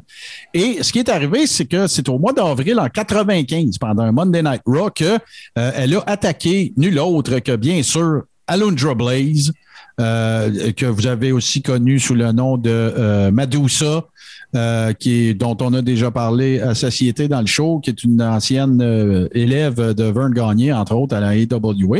Et euh, ils ont, la gamique, c'était, si vous vous souvenez, c'est qu'ils voulaient faire croire que Alundra Blaze s'était fait casser le nez. Et là, ben, euh, ce qui est arrivé, c'est qu'à SummerSlam, euh, Bertha Faye a battu Alundra Blaze et elle a eu le titre mondial euh, féminin euh, pour euh, 57 jours. Voilà. Et ce qui est arrivé aussi, si vous vous souvenez, à cette époque-là, ben, la lutte féminine, c'était avant la DTO d'Aaron, encore dans l'espèce de gamique de cartoon et tout ça.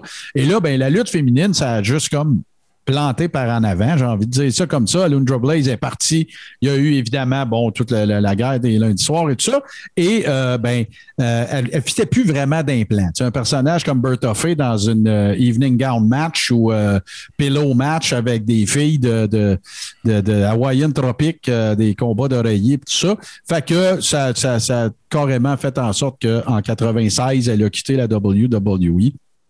Euh, L'autre affaire, c'est que, euh, fait à noter, elle, avait un, un moveset qui incluait des trucs que les gars faisaient. La WWE classique Vince, il lui a interdit de faire ça, genre euh, Powerbomb ou Body Slam ou des choses comme ça, très on va un mot qui n'a pas rapport ici, mais virilement, là, tu sais, parce qu'elle était quand même, on parle d'une dame 5 et 8, 260, entraînée par Mildred Burke, tu le un peu. Oh, c'est une pièce de femme, là. On- Ouais, c'est ça. On dire ça comme ça. Euh, elle a retourné un petit peu euh, euh, au Japon, mais ça ne s'est pas soldé par quoi que ce soit d'intéressant. Euh, fait que ce qu'elle a fait, c'est qu'elle a, elle a roulé sa bosse un petit peu. Elle a retravaillé en Alberta et elle est retournée à la AAA en 96. Et tout ça, c'est soldé par la suite par un passage, je ne sais pas si vous en souvenez, à la WCW. Elle est apparue à quelques, à quelques reprises dans des combats euh, dont elle ne, dans lesquels elle ne participait pas, mais euh, qu'elle venait, euh, un peu dans le but de susciter de l'intérêt puis voir si c'était pour donner quelque chose. Elle a eu des matchs pour les, les, euh, les ceintures Cruiserweight, donc contre des hommes, Hardcore Championship aussi.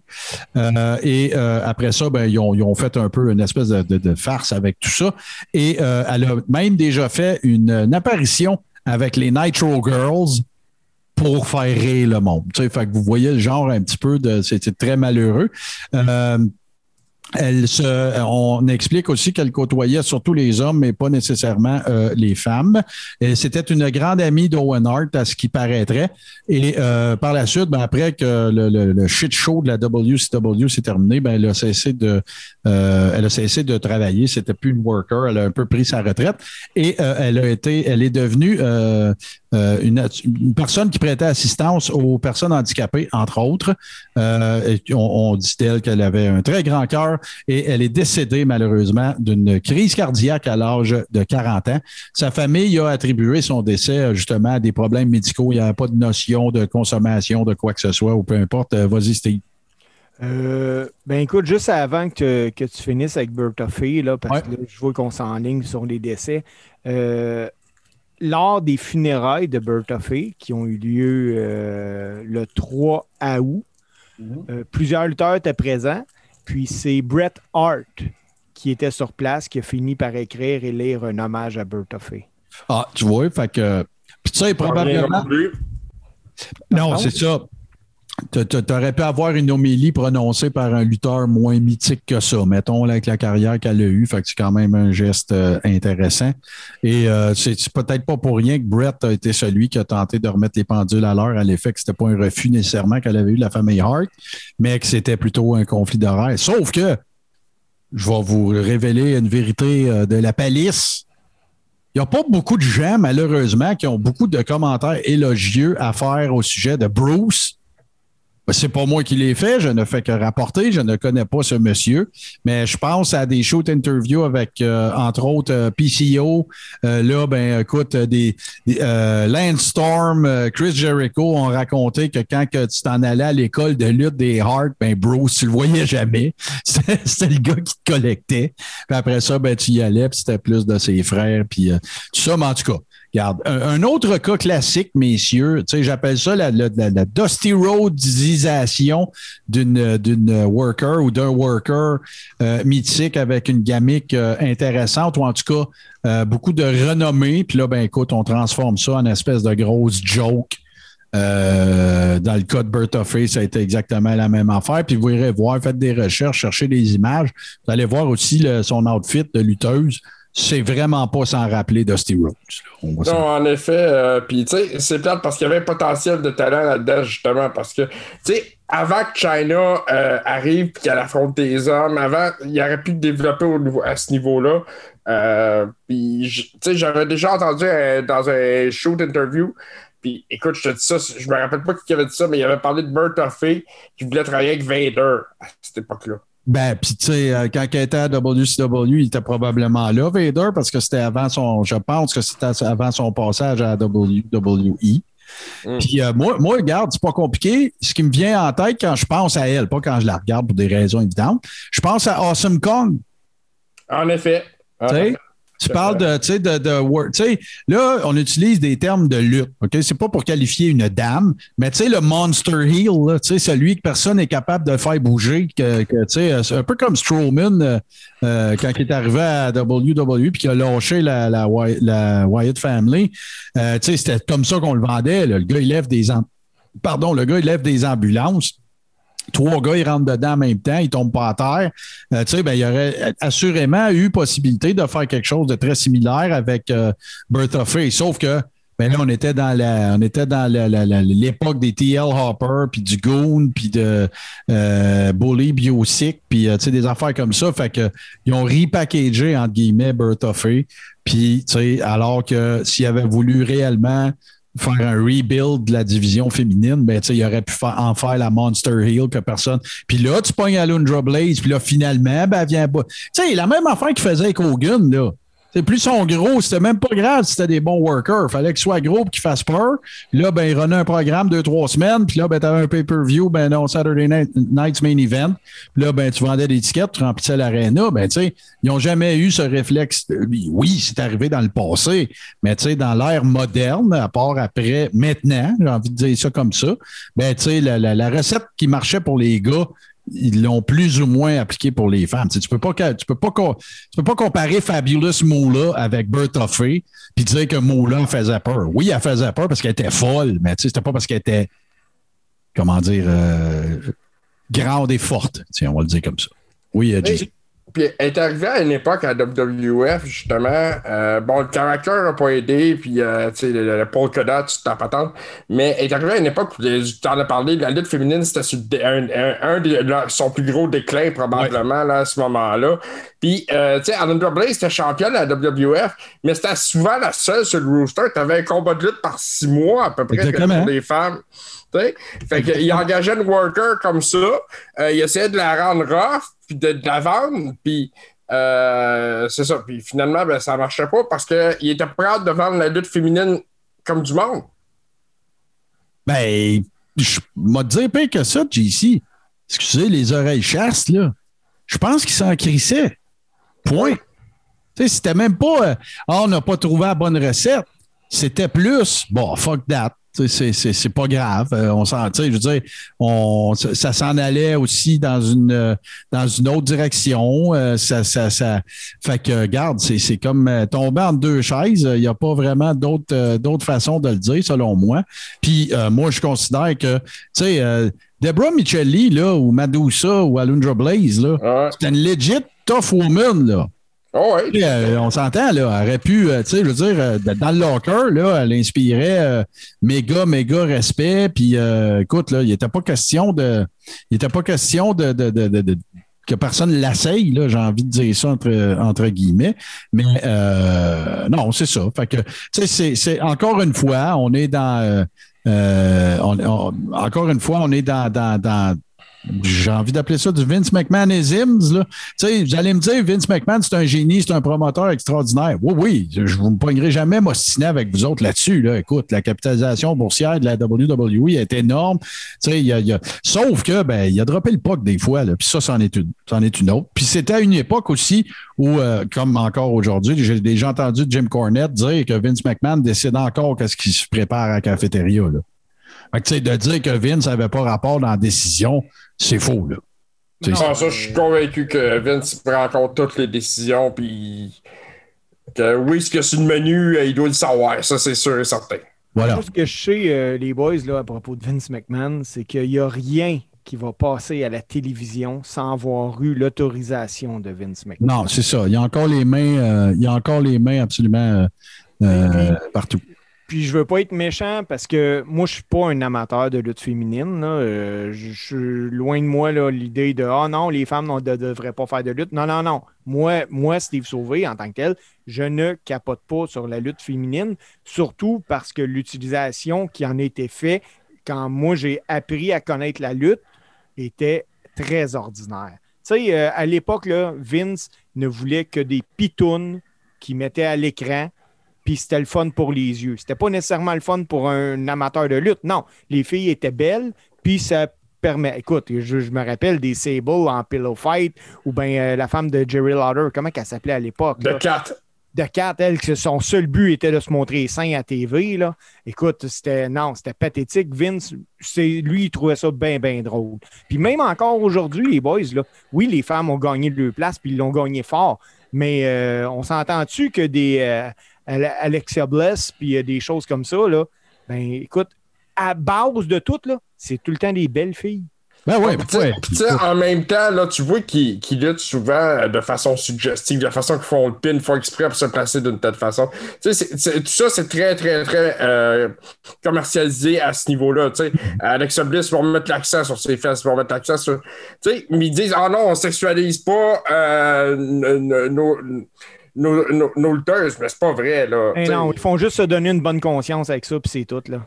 Mais il y a une affaire, il faut quand même dire. Moi, je suis pas en désaccord avec ce que vous dites, les gars. puis on va. J'ai un autre petit topo pour vous autres, fait qu'on va, va- va terminer ça là. Mais il reste quand même que ce sont toutes de meilleurs workers qu'à l'époque. Ah, Euh, on s'entend, selon les standards d'aujourd'hui. C'est sûr que Mildred Burke a fait un prêt de zèle avec Alexa Bliss. Là. On s'entend. C'est pas ça que je suis en train de dire. Je veux pas dire que ceux qui étaient là avant étaient de moins bonnes workers. Mais aujourd'hui, l'athlétisme de ces femmes-là est complètement ailleurs de certaines prestations qu'on a vues dans le passé. Et moi, je m'en réjouis. Tu sais, y a- a- il faut admettre, peut-être moins là, mais l'année dernière, moi, je trouvais que les storylines des femmes, il y a eu bien des fois que c'était meilleur. Il y a eu bien des combats féminins que j'avais plus hâte que n'importe quel combat masculin sur la carte. Hey, il y a Becky Lynch contre euh, Be- euh, Becky Lynch, euh, Charlotte Flair, Asuka. Tu sais, garde là, il y a de quoi construire, puis ils l'ont fait. Tu sais, je veux dire, voilà. Premier pay-per-view aussi féminin. Tu sais, il y a eu des grandes avancées, mais c'est vrai que j'ai vu vos mains, les gars. C'est vrai que c'est faux de croire que tout ça n'est pas cousu de fil blanc. là. C'est des belles filles, pareil. On est d'accord. Tout à fait. Tout à fait. Steve, tu euh, ajouter quelque chose? Oui, ben moi, je voulais dire parce que tu, tu dis, hey, les filles, c'est euh, athlétiquement, sont toutes meilleures que ceux de. Oui. euh, Les Martin. tout ça. Là. Oui. Les gars aussi, Martin. Ah ben oui, je, je dis pas que les gars, c'est pas le cas. Ben non, c'est sûr. Moi, c'est juste que cet athlétisme-là, je trouve qu'il se déroule au détriment du storytelling. Et c'est pour ça que moi, ça ne me fait pas plus. Ben oui, le spot de fou, je vais vouloir le voir. Mais c'est plus freak la raison pourquoi je veux le voir que ça m'entertain. Je veux voir s'il va se péter à la gueule. Ouais. Mais c'est pas parce que ça rend son match plus crédible pour moi. Même affaire avec, euh, même affaire avec Shane, là, qui arrête pas de se garrocher de d'en bas d'LNSL, pis ces affaires-là. Je le regarde, oui, je salue son courage, je salue ce- son désir de faire des gros spots pour vendre le pay-per-view parce qu'on se demande tout le temps qu'est-ce qu'il va faire cette fois-ci. Sauf que la raison principale, outre ces deux-là, le, plus gros pourcentage de la raison pour laquelle je veux le regarder, c'est pour voir s'il va se péter à. Exactement. C'est ce qu'il y a d'intéressant s'il est sa carte. Ben voilà, C'est- ça. Hey, mais- c'est- sûr, les gars, là, je suis obligé de faire mon, mon maître de cérémonie parce que c'est sûr que ça, c'est un sujet qui, euh, qui soulève les passions, puis je suis sûr que ça va être pareil pour nos abonnés, mais c'est on va faire sûr de se garder des moments aussi dans la saison pour avoir des conversations comme ça parce que je veux qu'on aille aux closes, les gars, mais euh, il y a un dernier petit topo que je vais vous parler justement avant qu'on close. Fait qu'on va juste faire une petite pause. On se remet de, de- de nos émotions féminines, puis on va revenir. Je veux euh, parler d'un sujet bien précis avec vous autres. Tout de suite après ceci. Austin 316 says I just whipped your ass. On n'a pas parlé. On n'a pas parlé dans l'épisode 1 parce qu'on avait bien des affaires à, euh, à- à adresser, puis à présenter, puis tout ça. Mais il s'est passé quelque chose de méga huge dans les derniers mois, en fait. Et j'ai envie qu'on en parle. On va faire ça euh, rapidement, là, mais je vais vous nommer des noms. Alistair Black, Andrade, Alexander Wolf, Braun Strowman, euh, Billy Kay, Bo Dallas, je vous nomme les plus connus, là, Callisto, Lana, Lars Sullivan, Mickey James, Murphy, Mojo Rawley, Peyton Royce, Ruby Riot, Samoa Joe, qu'on va en parler aussi, euh, bon, Santana Garrett qui était à NXT, Velveteen Dream et Wesley Blake. Ça, là, ces gars-là, ces femmes-là ont tous quelque chose en commun, c'est qu'ils ont été euh, libérés par la WWE. Il y a des noms qui ne surprennent pas. Il y avait des gens qui étaient en fin de carrière. Il y a du monde, ça faisait longtemps qu'on n'avait pas vu à TV. Il y en a qui avaient des histoires aussi. On pense à Lars Sullivan et tout ça. Mais j'ai envie d'en identifier trois, quatre. Aleister Black, Andrade, Braun Strowman, euh, Murphy, Peyton Royce, Ruby Riot un peu moins, euh, puis évidemment Velveteen Dream. On le sait tous que ce monde-là vont se faire ramasser soit par euh, Impact, AEW, au Japon, les Indies, peu importe, ROH. Qu'est-ce que vous avez pensé de ça? Puis c'est lequel qui vous a le plus surpris, malgré que moi, il n'y en a pas vraiment que j'ai fait comme Hein? Mais tu sais, est-ce qu'il y en a un plus que les autres? Vas-y, Steve. Ben, moi, le, celui qui m'a le plus surpris, c'est Strowman. Moi aussi. Parce que, écoute, la WWE, pour moi, de- jusqu'à tout récemment, je pensais qu'il allait vraiment faire de quoi avec ce gars-là. Celui qui m'a le plus déçu, par exemple, c'est Murphy. Murphy, Ah. écoute, c'est tellement un beau lutteur et un bon lutteur à Ouais. voir que j'ai fait comme, hey, faut que, faut que dans ta tête, là, tu te prennes pas pour un 7-up flat quand tu dis à ce gars-là, moi, j'ai un show de TV de 3 heures par semaine à Raw, 2 heures à SmackDown, puis j'ai pas deux minutes à te donner à toi à TV. J'aime mieux que tu t'en ailles, puis tu vas t'en aller euh, à AEW, va l'engager tout de suite, là. C'est clair. Fait que, faut Mais tu sais vraiment qu'est-ce que je pense qu'il n'y a pas aidé? Ce que je pense qu'il n'y a pas aidé, c'est le break de. De Rollin. de, Ro- de- de- oui, oui, parce que là, tu sais, ça s'en venait son affaire avec de Monday Night Messiah, puis c'était un, un de ses sbires après que, euh, voyons les deux euh, Croates, là, j'oublie le nom, là, Authors of Pain euh, sont blessés. Ouais. Euh, tu sais, il n'a pas été chanceux d'une façon, là, d'après moi. Parce que pour en revenir à Strowman, euh, moi, je pense pas. Écoute, je vais faire, va falloir que je fasse des recherches, puis je vais vous revenir avec ça la semaine prochaine, je vous le jure. Mais en 2019, il a signé un contrat de 4 ans à WWE. Je le sais que c'est ça, c'est quatre ans, puis c'est en 2019. Fait que son Ouais. contrat aurait dû finir en 2023.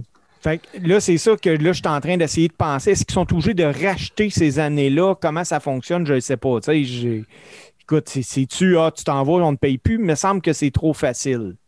Moi, celui, un autre qui m'a surpris quand même, bon, OK, il y a eu des allégations, il y a, un paquet- il y a eu un paquet de trous. Mais mettons qu'on parlerait là, strictement. Tu sais, regarde, là, euh, ils ont gardé. euh, voyons, bro, euh, c'est parce que je, je, je suis plus- je suis rendu pour. Matt Riddle.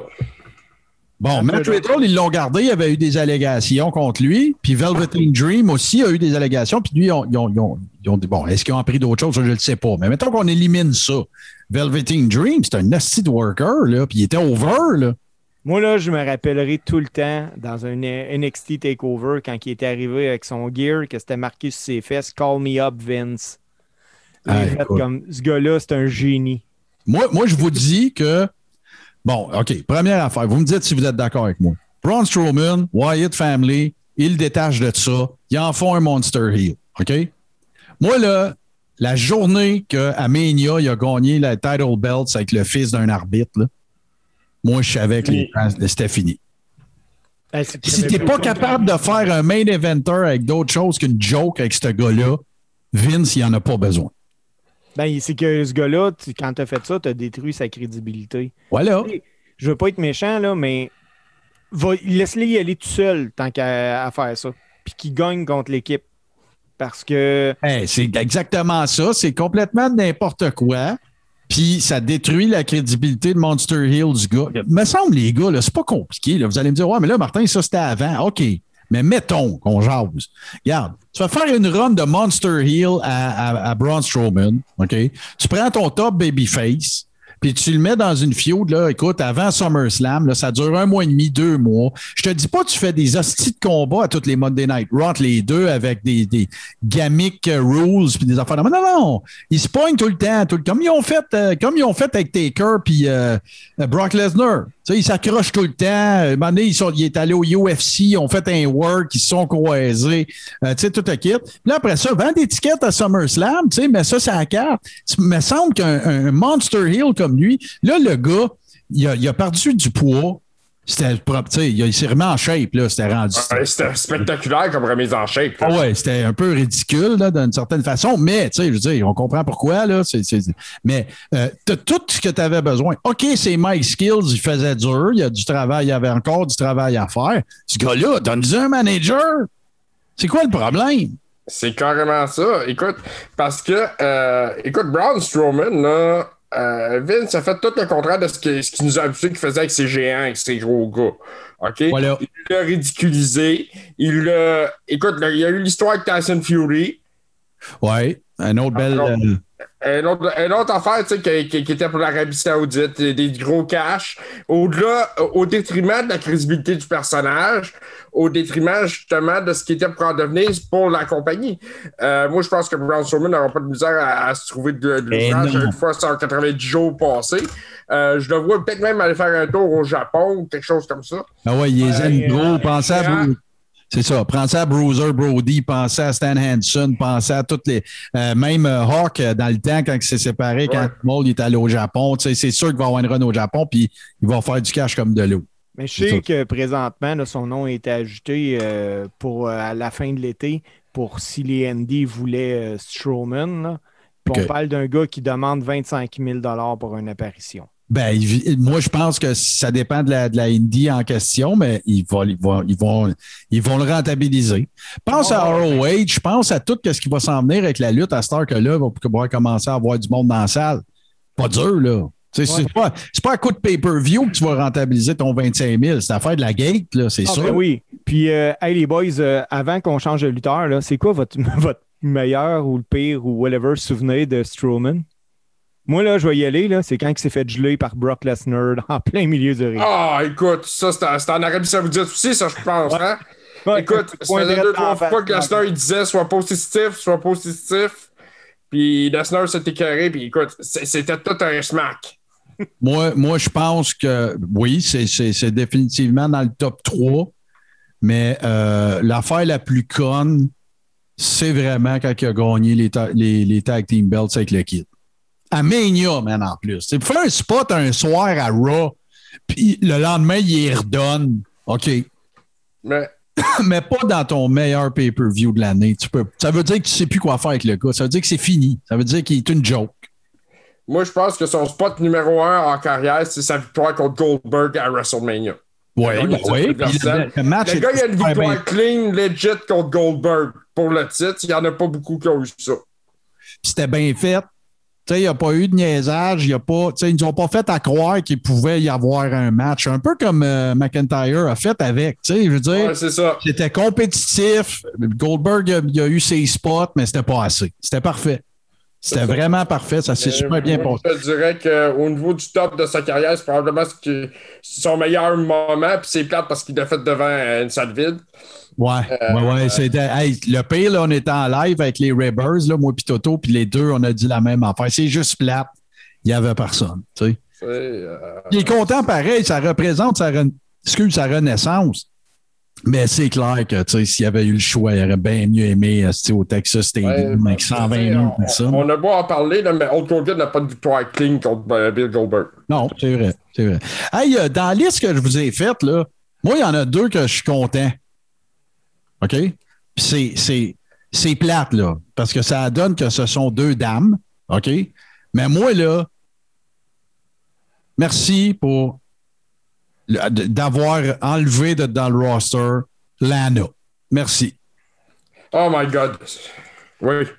Lana, comme je dis pas que c'est pas une fille qui a du talent. Je dis pas que c'est pas une jolie dame. Je dis pas qu'elle a tout fait pour essayer de payer ses 12. OK?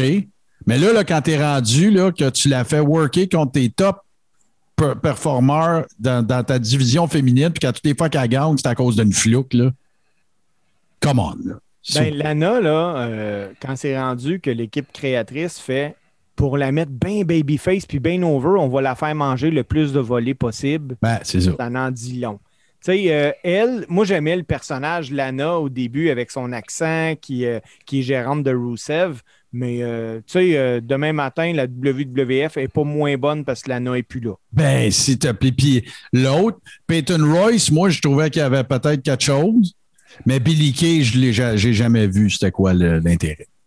C'est comme les gars, moi, je peux faire, euh, je peux vous faire sauter là, là. Moi, celui que j'étais le content, c'était Andrade. Pas moi. Moi, j'ai jamais accroché à Andrade. Ben, moi, j'ai accroché, mais dans le temps d'NXT. Ouais, Ben, ben, c'est ça.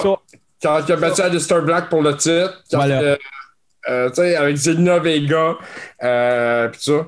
Euh, pis tu vois, c'est pas parce que tu es en relation avec la Queen que ça t'assure ta job à WWE.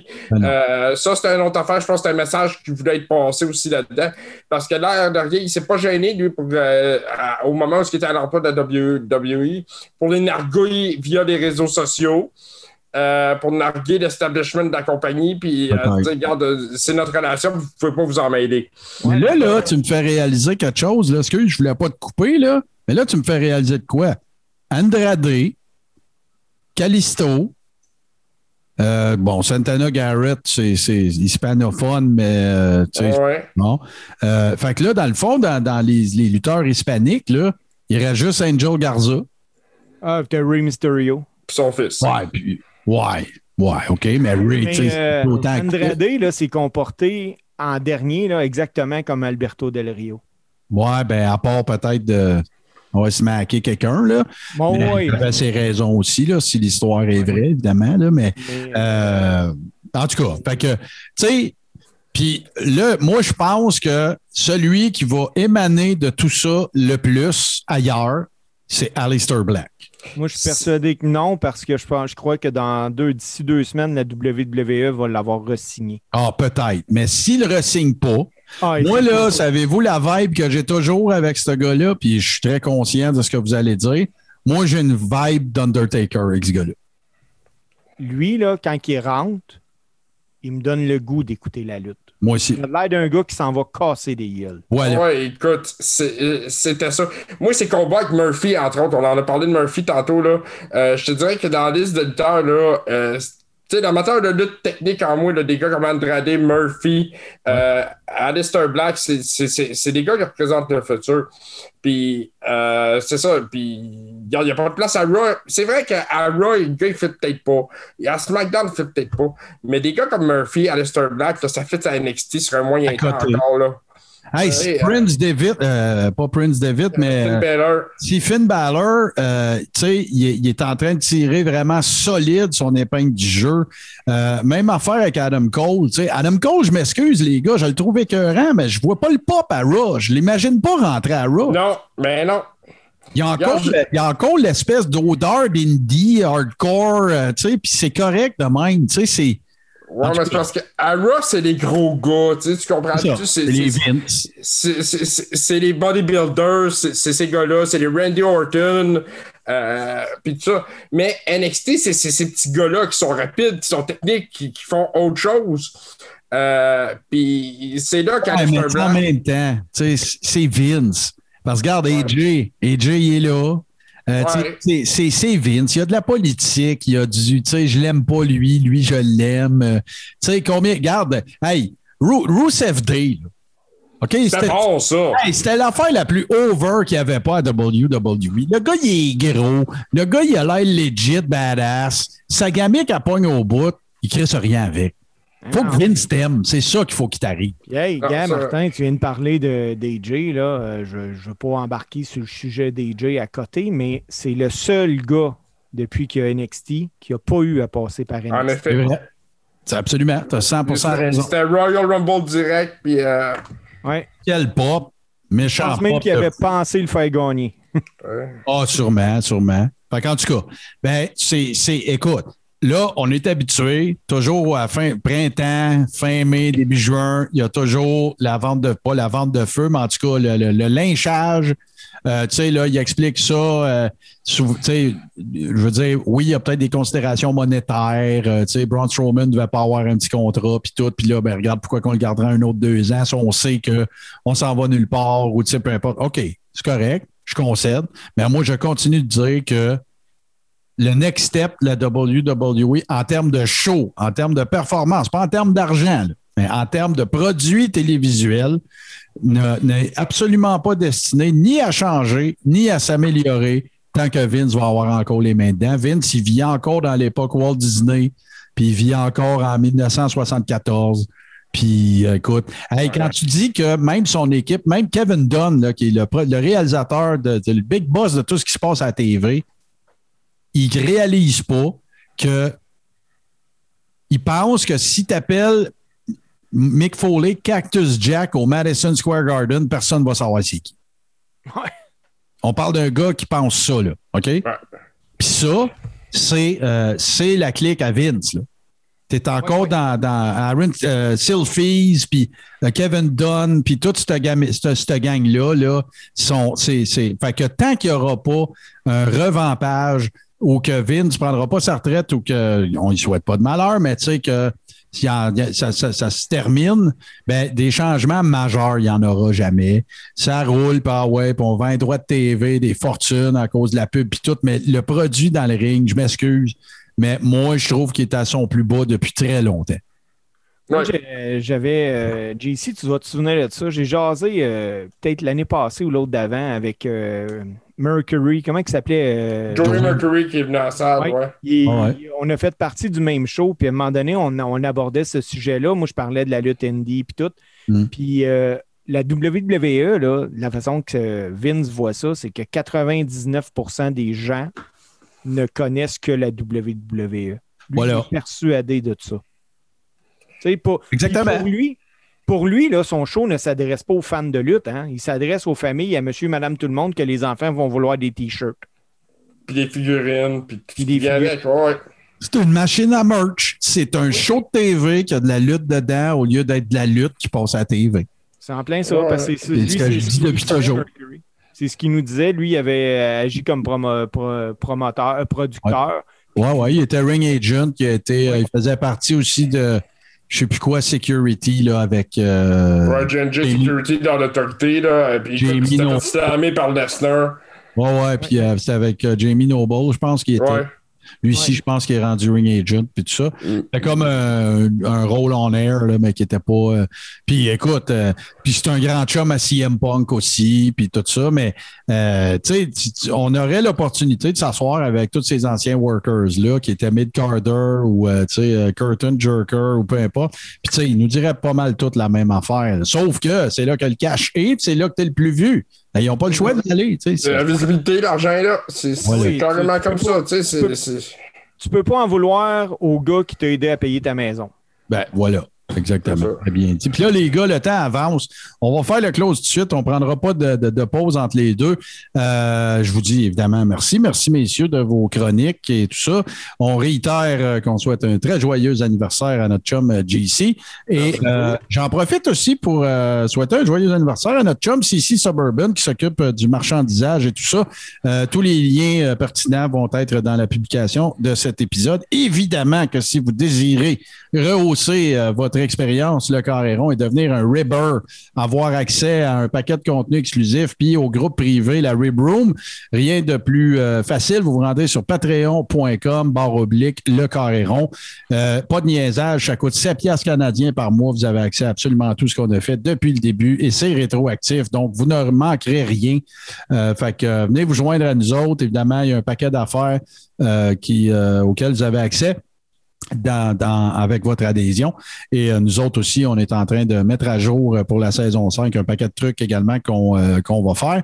Si vous avez découvert, évidemment, sur euh, Radio H2O à 20h, où nous sommes en exclusivité tous les lundis soirs, euh, ben, on vous dit un énorme merci. Et il vous est possible de nous télécharger et de nous transporter absolument partout.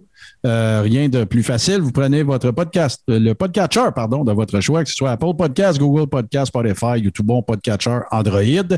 Et euh, vous n'avez qu'à faire une recherche, le Coréron, vous vous abonnez et vous aurez le loisir de nous écouter sur votre patio, en camping, dans la piscine et même dans l'eau. Si vous avez des babelles euh, qui sont, euh, c'est quoi le mot que je cherche? Waterproof. Waterproof, voilà, imperméable, voilà. Sinon, ben, ne me reste euh, une dernière fois qu'à dire merci à mes chums euh, Steve et JC. Je sais qu'on aura d'autres belles chroniques, le fun, qui s'en viennent la semaine prochaine. Et sinon, ben, comme toujours, évidemment, la, je vous laisse sur le meilleur match-up de lutte, de shows de lutte qui sont disponibles en exclusivité à 20h sur les ondes de radio H2O. Et j'ai nommé mon grand chum Super Dave. Messieurs, on se retrouve la semaine prochaine.